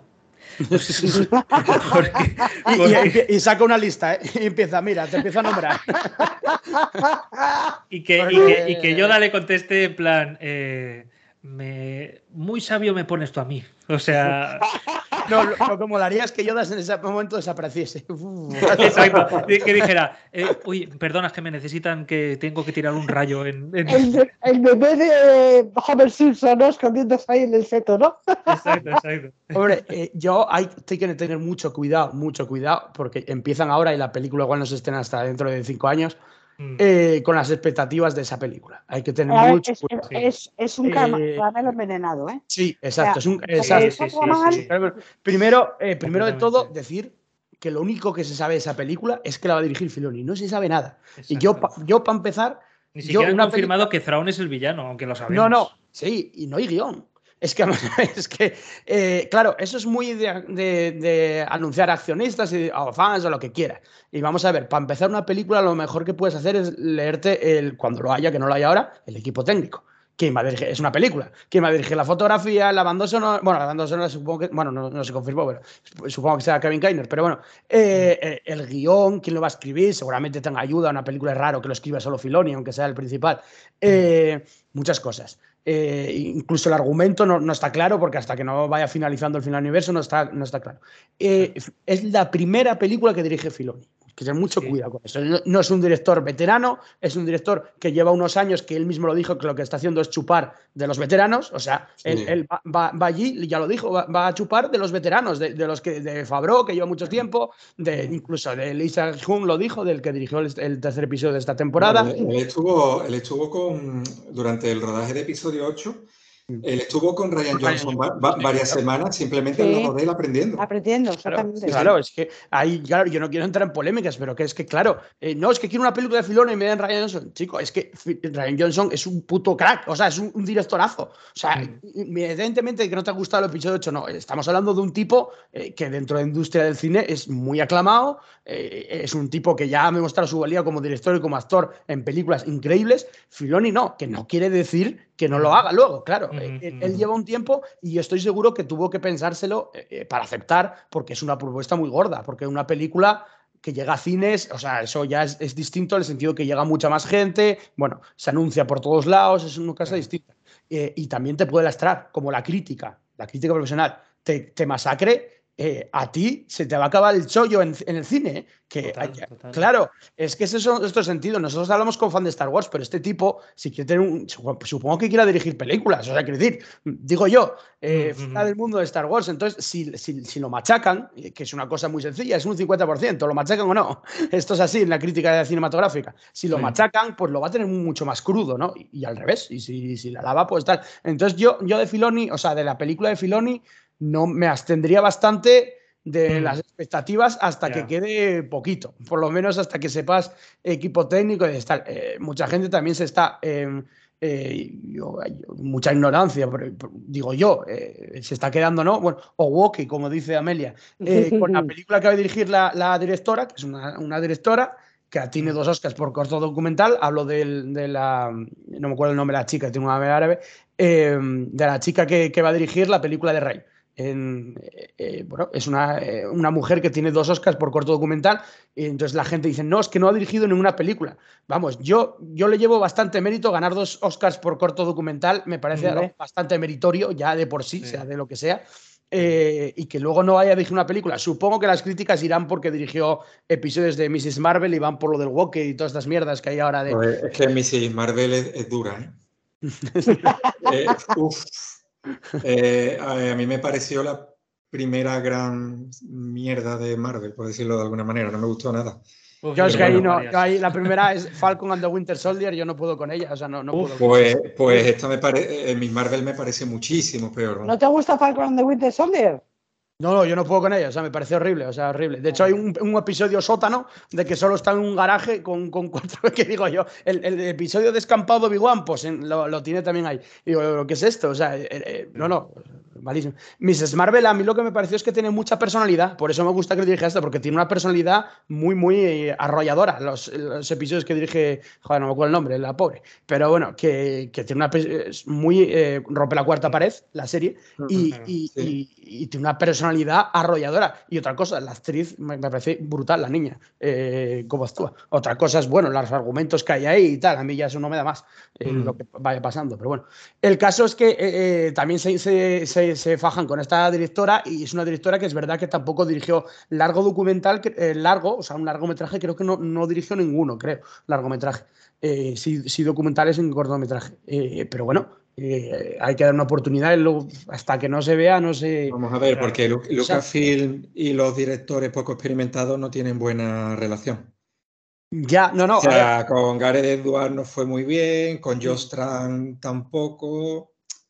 Sí, sí. O sea, eran, grandes promesas, ¿no? Directores que tenían poca experiencia, pero que lo que habían hecho, sus óperas primas fueron muy, muy aclamadas y mm. Lucasfilm les dio una oportunidad y a la hora de la verdad no les fue muy bien. Pero bueno, que no tiene nada que ver. Pero bueno, en series, en cambio, sí. Por ejemplo, han dirigido muy poco Lee Sanchung, que dirigió ese eh, quinto, eh, eh, tercer, no, quinto, tercer episodio de, de, esta temporada. Eh, y hay otros directores también que han dirigido poquitas cosas y ya, bueno, la misma Bryce de los Howard, eh, no tal, y, y, mira qué bien está haciendo los episodios, ¿no? Eh, en series parece que estos, estos eh, directores sí que funcionan mejor, también porque no es lo mismo dirigir un episodio que un mastodonte con una película de 250 millones. Eh, entonces ahí ya entramos en terreno muy fanganoso y, y, es el problema que tienen estos directores, que pasan de dirigir películas independientes que sí, que tuvieron mucho éxito y de repente le dan 250 millones un montón de FX, un montón, un, calendario apreturado, eh, el productor está detrás para tal, claro, es mm. mucha tensión, ¿no? Y en cambio, la tercera película de la que no hemos hablado eh, eh, es un director experimentado como Mangold, como Jess Mangold. Mm. claro, entonces ahí ya es... La del origen de los Jedi, ¿no? Sí. Eso es. Que era, era, la idea, ojo, que era la idea de los de Juego de Tronos, de los showrunners de Juego de Tronos. Cuando estaban en Star Wars, porque Star Wars estuvo todo Cristo hasta que se salió, porque se salió todo Cristo, eh, eh, iban a dirigir una película eh, sobre el origen de la fuerza de los Jedi. Esa era la idea. Tipo más medieval, sí. Sí, eso era, la idea suya. Bueno, suya. No sé si luego era suya propiamente dicha, en plan propiedad intelectual o no. Pero, mm. pero esa era la idea y ahora la va a dirigir Mangold. Y Mangold iba a dirigir la película de Boba que él mismo lo dijo. Mm. A mí me da pena una cosa en, la, en, línea de lo que comentáis de las nuevas películas y ojo con las expectativas, que eh, me, da, me, da, pena cómo, cómo, cómo, responde el fandom en general, eh, o sea, pero no, pero no de manera mayoritaria, sino, sino muchas veces la, la toxicidad que a veces hay con, lo veo mucho en TikTok, ¿no? Eh, con los vídeos que voy haciendo, que, pues por ejemplo, hice uno de, de las, tres películas que se han anunciado del, del, de la Star Wars Celebration, las tres próximas veces que vamos a ir al cine a ver Star Wars. Y, yo dije además en el vídeo que, que me parece lógico e inteligente la maniobra en cuanto a que, aunque se ha roto con la tradición de los episodios, la película que vamos a ver de Rey eh, se llama La Nueva Orden Jedi, no, o, se llamará así, o, nombre provisional Nueva Orden Jedi. de momento es provisional, no sé si es el final. Pero vamos, que no, que aunque, aunque Kathleen Kedine sí que ha dicho que van a recuperar para todas las películas las letreritas que se, que se van perdiendo, que me parece un acierto, eh, no se va a llamar episodio 10 no. O sea, no, hay episodios de Star Wars. Está acabado ya, sí, sí. Exacto. Entonces, eh, eso me parece muy inteligente por su parte, porque claro, te hacen la película de Rey, si funciona, pues igual te, sacan otra. Y si no funciona, pues no te la sacan. Es una, es una visión muy comercial de, Es que ya lo dijo Kennedy, que ya no, no, iban a hacer, de momento ya no iban a hacer más trilogías. Porque claro, en una trilogía te da pie a que si fracasa te tienes que comer la otra. Entonces, Exacto. hoy en día... claro, claro. Pero iba en la línea de lo que decía de, que me da pena, pues por ejemplo, que, muchos me han reaccionado a, echar pestes sobre esa, película, ¿no? Y yo soy el antifan del episodio 9, pero, pero joder, no sé, mm, no me niego a que me den más motivos para ir a ver Star Wars al cine, ¿no? Eh, aunque sea con Rey, oye, a mí no me gustó que Rey fuera Palpatine, no me gustó la película, eh, no me gusta cómo han hecho las secuelas, pero oye, mm, olvidando todo eso, me vas a contar que 15 años después Rey monta una orden Jedi y me vas a contar que hay una nueva amenaza, un nuevo tipo de Sith o, alguna cosa rescatada de Legends, oye, pues para adentro, para mm. adentro. No, no, y es que, además da muchísimo juego, es un lienzo en blanco, porque claro, claro, jugar con lo que quieran. que de hecho, que de hecho, precisamente, mm, la película de Rey eh, va a tener una cosa eh, a favor, en, cuanto a mí, en cuanto, en cuanto a que soy fan, va a tener una cosa a favor. Eh, que no va a tener jamás la película de Filoni. Y es que, por culpa, ¿no? Por culpa de que tengamos las secuelas y que las secuelas se hayan. Em, em, no me sale la palabra ahora. O sea, que, las, que, las secuelas nos cuenten lo que ocurre 30 años después del, retorno del Jedi y lo hicieron así para aprovechar al, cast original, evidentemente. Eh, claro, eso mm, me ocasiona un problema y es que todo lo que nos cuentan ahora que me parece lo más interesante ahora mismo en Star Wars, que es Mandaloriano, Boba Fett, Ahsoka, Skeleton Crew, todo eso tiene el efecto precuela todo el rato. Sí, sí, claro. Todo tiene que ir a morir a la primera orden, tiene, Tiene que un ir a final a sí, sí. Claro, te, te- te- te mencionan el proyecto Nigromante, todo tiene que ir a morir a Palpatine. Yo, que no estoy nada de acuerdo con, con la resurrección de Palpatine y la forma en que lo hicieron, eh, claro, pues no puedo evitar que todo lo que estoy viendo me encanta, pero sé que Palpatine está en Exegol durmiendo. Entonces, eh, eh, me da mucha rabia porque tiene el efecto precuela. A mí me gusta, yo soy totalmente contrario a las precuelas en cualquier historia, o sea, no me gustan, siempre me gusta hacia adelante. Y cualquier cosa que me tengas que contar a modo precuela, me haces cuatro o cinco flashbacks, pero no me hagas una precuela.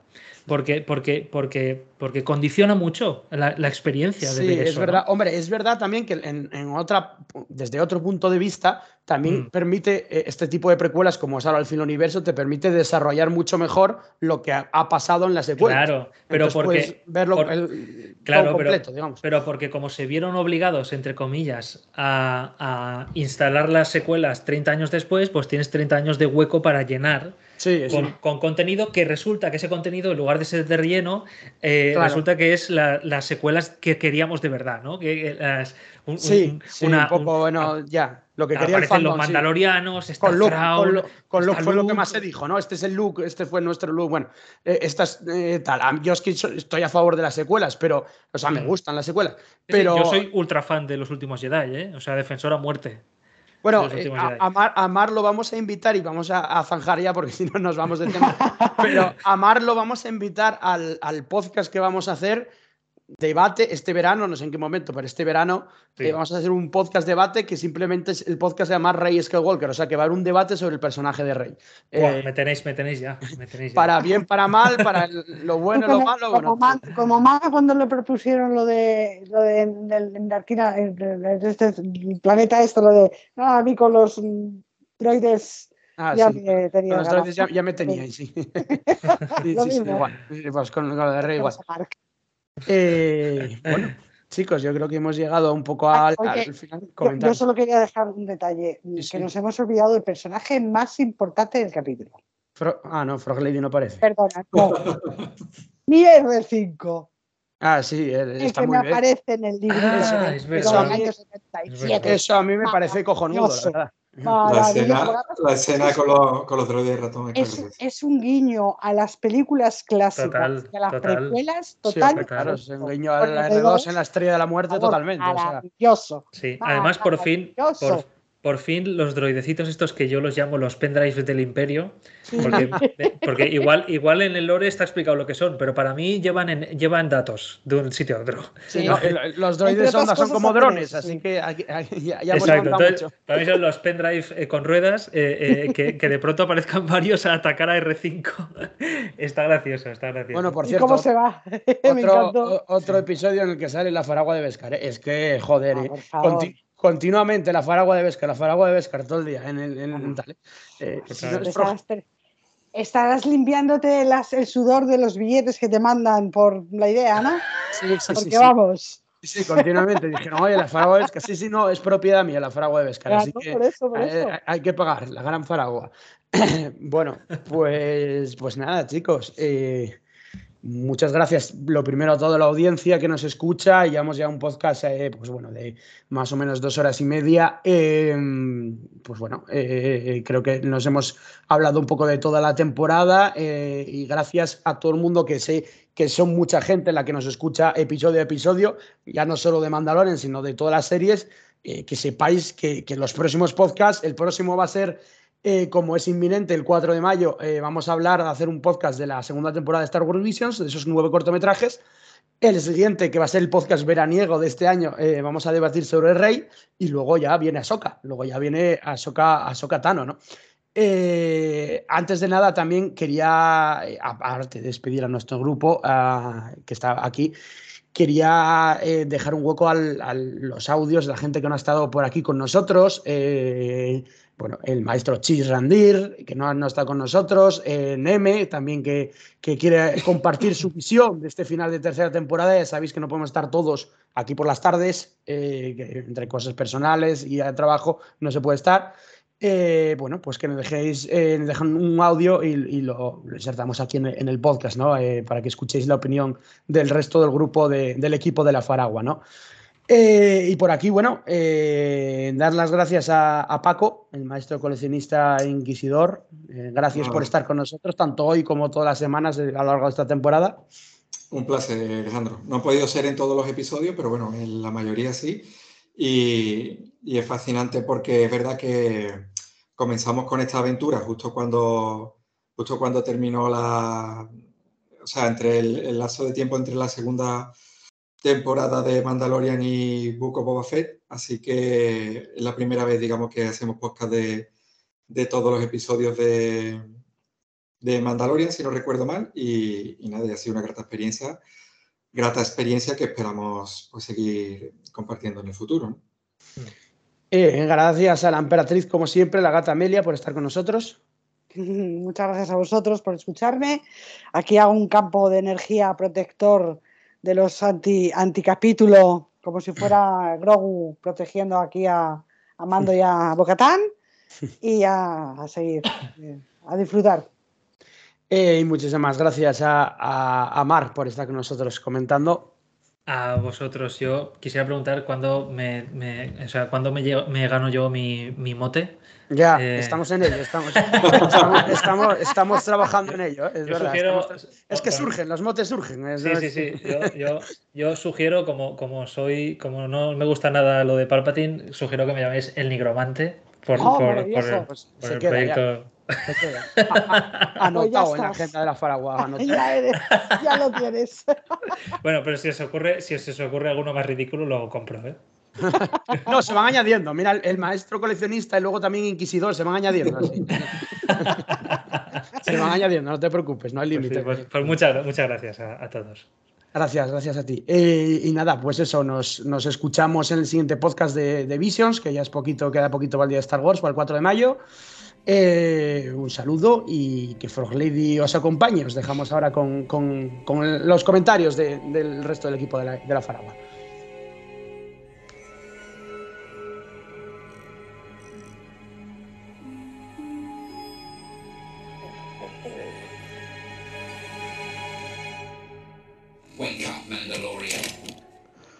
Muy buenas chicos, ¿qué pasa? Aquí Nemesis, que os envío un audio porque no voy a poder estar en el, en el podcast final del, del mando por temas de, de, trabajo, que me ha tocado ahora, si me toca toda la semana siempre horario de tarde, hijo mío, y, y me impide estar al podcast y, y, me jode la verdad, porque no es lo mismo mandar un audio así en, en frío que está ahí con mis compañeros y charlando, ¿no? Y ahí como, como lo solemos hacer, ¿no? Interrumpiéndonos, debatiendo lo que decimos cada uno, hombre, es muchísimo más divertido y me aporta muchísimo más. Porque a lo mejor yo digo una cosa, a lo mejor no, no, no tengo razón o, no lo, o, o, me dicen de enfocarlo de otra manera y me cambia la perspectiva, pero bueno, es lo que hay y, y no puedo luchar, luchar contra ello. Así que nada, capítulo final del mando, eh, un capítulo perfecto. No no hay mucho más que decir. El capítulo ha sido a nivel de Star Wars, de lo que es Star Wars, la esencia de Star Wars, es perfecto. Porque es que es puro Star Wars, ya no el de ahora, antiguo. E, el de toda la vida, trilogía original. Es lo más Star Wars que te puede echar la cara este capítulo. Los buenos se unen contra el malo, el malo pierde y un final precioso, un final bonito. Es que eso es Star Wars. Es, su esencia. El número de bajas es catastrófico, como decía el del episodio 1. ¿no? El número de bajas del, del equipo del mando, cero. El del imperio, 100%. O 99. Ya veremos el guion dónde está. Pero es que es verdad. Es que Star Wars es así. Por mucho que ya alguno, a medida que vayamos creciendo, y sepamos esto en nuestro interior, queramos que nos den más, porque sabemos que nos pueden dar más. Nos, lo pueden dar, pero no, o nos quieren o, o a veces se creen que, que como han hecho algo muy bueno en una temporada, ya pueden hacer cualquier cosa que lo vamos a aceptar. Yo no lo sé. Pero a nivel de Star Wars, de lo que es su esencia, es perfecto. Es una aventura. Una aventura y soñar en galaxia muy, muy lejana, ¿no? Como diría no sé eso quién lo dice, a, Amelia creo, es de sentarte, desconectar de tu día a día intenta no darle mucha vuelta y disfrutar de lo que te echen. Yo, por ejemplo, lo que más he disfrutado, o, soy sincero, después voy a decir lo malo, ¿eh? que no, no estoy siendo sarcástico, ¿eh? es que es verdad, lo que voy a decir ahora es verdad, pero después voy a decir lo malo, como, como siempre. Yo aquí no, no voy a mentir. Si llevo toda la temporada diciendo que no me ha gustado casi prácticamente ningún episodio, no voy a venir diciendo aquí que este me ha flipado. Pues ya sabéis que, no, no ha sido del todo. Lo he disfrutado, pero tiene sus carencias. Lo que, lo que iba diciendo antes. Lo que me ha encantado de verdad, lo que más me ha gustado es el mando protagonista. De verdad. ¿No lo habéis notado?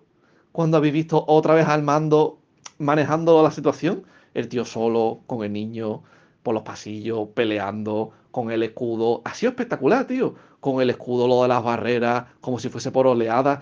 Yo estaba aquí pegando botes, diciendo, tío, qué cosa más guapa. Y, y, no, y no tengo que ver otro, tengo que ver al Mandaloriano. Que es por eso por lo que estamos aquí. Estamos aquí por muchas cosas, pero lo principal es por ver al Mandaloriano. Entonces, ese, ese momento de protagonismo que el tío ha tenido en este episodio, que debería haberlo tenido en toda su serie, que lo ves tú ya peleando, que lo ves tú ya luchando y el tío valiente y venga, tenemos que afrontarnos, se acabó. Tío, ha sido una pasada, ha sido guapísimo. Pero claro, tú dices, ¿y en el resto de la serie dónde has estado? Porque es que para mí estado ausente completamente. Entonces yo siempre intento, me gusta intentar ser coherente en el sentido de que si yo opino de, una, de otra serie una cosa, por, por el motivo X, aquí tengo, tendría que tener lo mismo. Es muy difícil esto, ¿eh? me explico. Si yo en el Boba Fett me quejé de que el Boba fuese un secundón en su propia serie y que el mando le reventaba, le reventaba por completo, toda su. Todo lo que el tío hacía te daba igual, el Boba es que te la sudaba. Lo que el tío iba a hacer, contra quién se iba a pelear, te daba igual, porque el mando lo eclipsó. Pues aquí diría lo mismo. Aquí tenemos una temporada donde el mando no explota. Por mucho que a mí me guste el mando, yo no puedo decir que me ha parecido perfecta, habiendo criticado yo el Boba con algo que aquí hace igual. Entonces ya te digo, aquí que ¿a quién eclipsa el mando toda la temporada? Pues la Bocatán. La Bocatán está espectacular. Está para comprarse el Funko, la figura, el casco del MGI, todo. Porque es que la tía está increíble. Es el MVP de la serie. No me digas tú el plano cuando están con los yepas cargando hacia adelante y la tía con el sable oscuro. Tío, yo estaba aquí, que casi parto la silla. Animando, diciendo, tío, qué guay. La reina de Mandalor, a saco. ¿Sabes? Sabiendo que no me gusta cómo la tía es reina de Mandalor, porque es volver a lo, que a, lo, que le hacen siempre a la pobre es, me gano el sable regalado, no lo gano yo. Que eso a la tía es algo que lleva la espina clavada desde siempre. Y no le quitan eso ellos. No le quitan el que la tía solo gane por derecho. No le dan ese momento, tío. Siempre es, reina, pero tú sabes. Bueno, reina, vosotros me entendéis, es jefa, pero por un favor. No bien. Entonces, bueno, pese a eso, que eso no se lo voy a perdonar nunca, el cómo esa trama se la han querido felpar en 15 segundos diciendo el mando, no, mira, me salvó, pum, me tenéis que creer. Eso, eso, hijos míos, es lamentable. Yo lo digo, eh, fue un, bueno, lamentable no, es, quiero decir, fue tramposo, chicos. Fue muy tramposo eso que hicieron, pero bueno. Pero bueno, hay que hacer agua pasada y ya está, pero el resto. La pelea, espectacular. La batalla, increíble. Tenemos otra vez al mando de protagonista. Y, y, nos da momentos muy bonitos, sobre todo el final. A mí el final me gusta mucho. El final de los dos juntitos la casita, ha sido precioso el final. Pero la batalla en sí está bien, pero ya está. Es como, está correcto, está bien. Pero para mí, te digo, para mí no me ha transmitido ni sensación de que iban a estar en peligro, ni que iba a morir alguien, ni tensión. No, a mí no me ha transmitido nada. Una pelea que para mí ha sido un poco vacía, en el sentido de que a mí no me ha transmitido nada, porque aquí esta es otra. Aquí hay teorías que la gente se ha montado en su cabeza y yo digo, yo, ¿dónde creéis que estáis? No, no, no, la armera es una espía, van a torturar niños, el mando va a morir, pero ¿esto qué? ¿Qué, qué, creéis que estáis? ¿En Juego de Tronos? Pero por Dios, pero mm, con lo de años que llevamos ya en Star Wars. Vamos, ¿desde cuándo en Star Wars muerto un prota? Un prota en Star Wars que muera cuesta, vamos, la de Cristo. alguna habrá muerto, pero ya vamos, de, casi en el final de toda su vida. En Star Wars no, es precisamente, no puede presumir de matar bueno, les cuesta la misma vida. Entonces los malos cuando se lucen, cuando tienen que matar a un secundón, cuando los malos, sea un trooper, un soldado, tiene que matar a un malo, ahí, a un, perdón, a un malo, a un secundario de los buenos, que no importa, o un masilla, hay claro que se lucen, te pegan, entre cuatro te balean, todo guapo, pero en un prota no. Entonces eso le quita la epicidad a, a, la, a la batalla, que después aquí mucho con el Obi-Wan no vea la infiltración, a todo el mundo le causó un trauma de lo mala que era. Y aquí, que el mando se libera por la cara el R5 llega, se pone en la terminal, hace lo de las puertas, los droides, esos ratas, dan la alarma y, no va nadie. Lo único que van es nueve más a empujar. Es que Star Wars tiene, tiene esa movida de que las infiltraciones son, son, mm, como por así decirlo, son, a ver, son, tío, yo qué sé, como de cualquier manera, como graciosas, como, yo qué sé. Así un churro. Se infiltran y. o se disfrazan, o. Porque es que por eso que es esencia de Star Wars, que es así, una infiltración tontilla y, y vencer al malo. Lo que pasa que es verdad que esta serie te da cosas. Es decir, estoy hablando del capítulo y también de la serie al mismo tiempo, ¿vale? Porque es que si no, no me da la vida. Me queda un audio muy largo. Pero que se ha especializado mucho en explicarte cosas y después no. Y después decirte que no. O quitarle dramatismo al asunto, porque el final tan bueno que tuvo la temporada anterior, ese, ese drama que estaba ahí, lo que se lo, se lo cargaron ellos mismos, haciéndote que el, mando volviese con el Grogu tan pronto. Pues aquí lo mismo, el dramatismo de los guardias pretorianas, ¿no? Ese drama, ese, el dramatismo, no, bueno, sí, el misticismo que tiene esa guardia, aquí se lo han cargado, porque claro, no es lo mismo tener que matar a un secundario, que es donde se puede lucir, cuando toca, cuando toca un prota. ¿Cómo han sido la guardia pretoriana contra el mando? tío, ha sido una, una coreografía muy mala. Muy de pium pium, el niño dando salto arriba de la lámpara y riéndose. y ya está. Y a, la mierda los tres pretorianos. Que tú dices, hombre, es el prota. No van a matar a los protagonistas, obviamente. Pero bueno, al menos en el episodio 8, manda cojones que lo diga yo, que a esa peña a mí no me gustó la coreografía mm, de Rey y Kylo con la guardia pretoriana. Vamos, no tiene nada que hacer frente a el mando no tiene nada que hacer frente a ella, ¿eh? O sea, le da 40 vueltas, ¿eh? Lo que hicieron allí. Los lucieron muchísimo más, pero claro, aquí, una vez que toca ya que los pretorianos se enfrentan al protagonista, ¿qué pasa? Pues claro, patadita, un cable, pium, pium y adiós. Entonces es eso, es como muy. Aparte, muy rápido, todo muy rápido, pim, pim, pim. Después Gideon también, lo de siempre, es un malo que deja mucho que desear. Está muy bien, luce muy bien, él te hace buen papel, pero ahí se queda. El tío está armando por la base y el tío no hace nada. Se queda ahí esperando. Después pasa, ¿no? Y te ponen ahí que el tío tiene clones y pasan por el tema ahí de puntilla. No, el tío tenía clones. Y tenía clones que usan la fuerza. Y ya está, y te lo dicen así, ¿vale? Y después el tío se queja. Aparte de que tú te has dado cuenta ya de que son clones, cuando el mando entra, dice, dice el guido, ¡eh! ¡Te has cargado mis clones!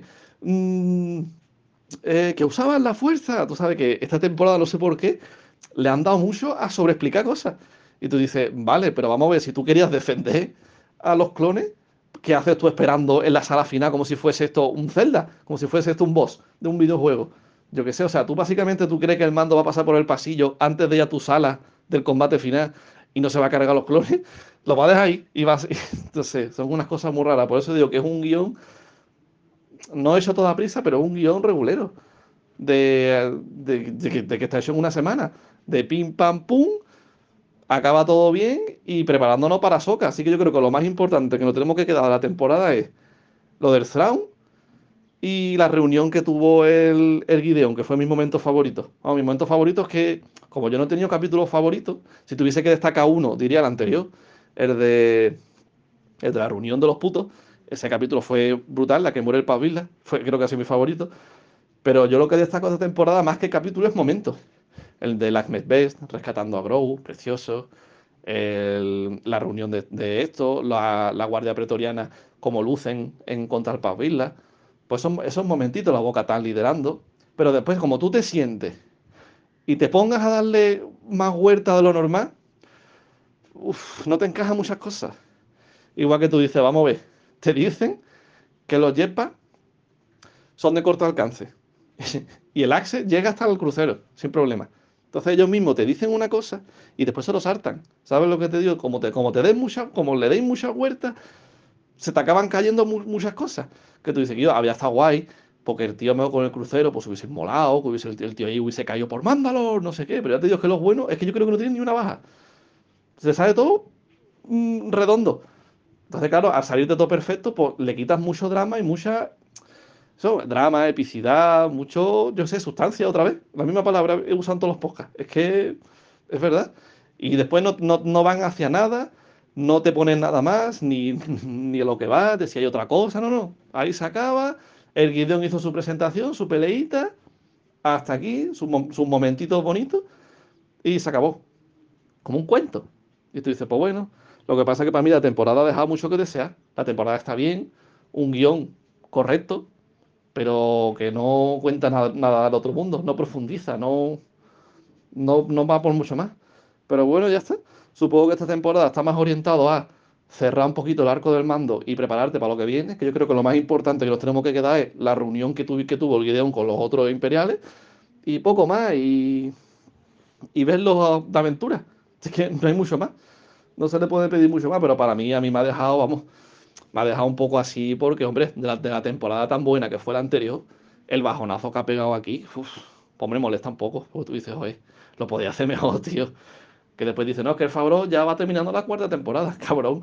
Si escribes así, así todo tan corriendo, por así decirlo, así también, también escribo yo, tío, tan deprisa y después pasan muy rápido en algunas cosas, otras te inciden mucho, porque esos 45 minutos con el doctor Pershing no, sobraban, tío. Que coja el maletín y, ese tiempo empleámelo en explicarme, en explicarme otra cosa más importante que no han explicado y que te lo dejan y que pasan de puntillas. Pero bueno, han querido hacerlo así y ya está, al menos yo que sé. Yo creo que queda una temporada disfrutable dentro de lo que queda, pero claro, si no le pides mucho, como en eh, como es Star Wars en general, no pedirle nada, sentarte, desconectar de tu día a día y disfrutar de esas aventuras que de chico te fascinaban. Y poco más, es al final la clave que es todo esto. Aquí no estamos para ver Juego de Tronos, ni ver sucesos, ni ver un guion espectacular. Que me gustaría verlo porque pueden, y no sé por qué siempre tiene que ser Star Wars así. Pues claro que pueden, pero no sé, se quieren agarrar así y, ya está, a su esencia de toda la vida y no me saque de ahí. Así que nada, chicos, espero que a vosotros os haya gustado. El capítulo, la verdad, que está muy bien, tiene un final muy bonito. Y nada, ya ve en agosto con Azoka con qué, qué nos depara, que yo creo que se viene algo bastante potente.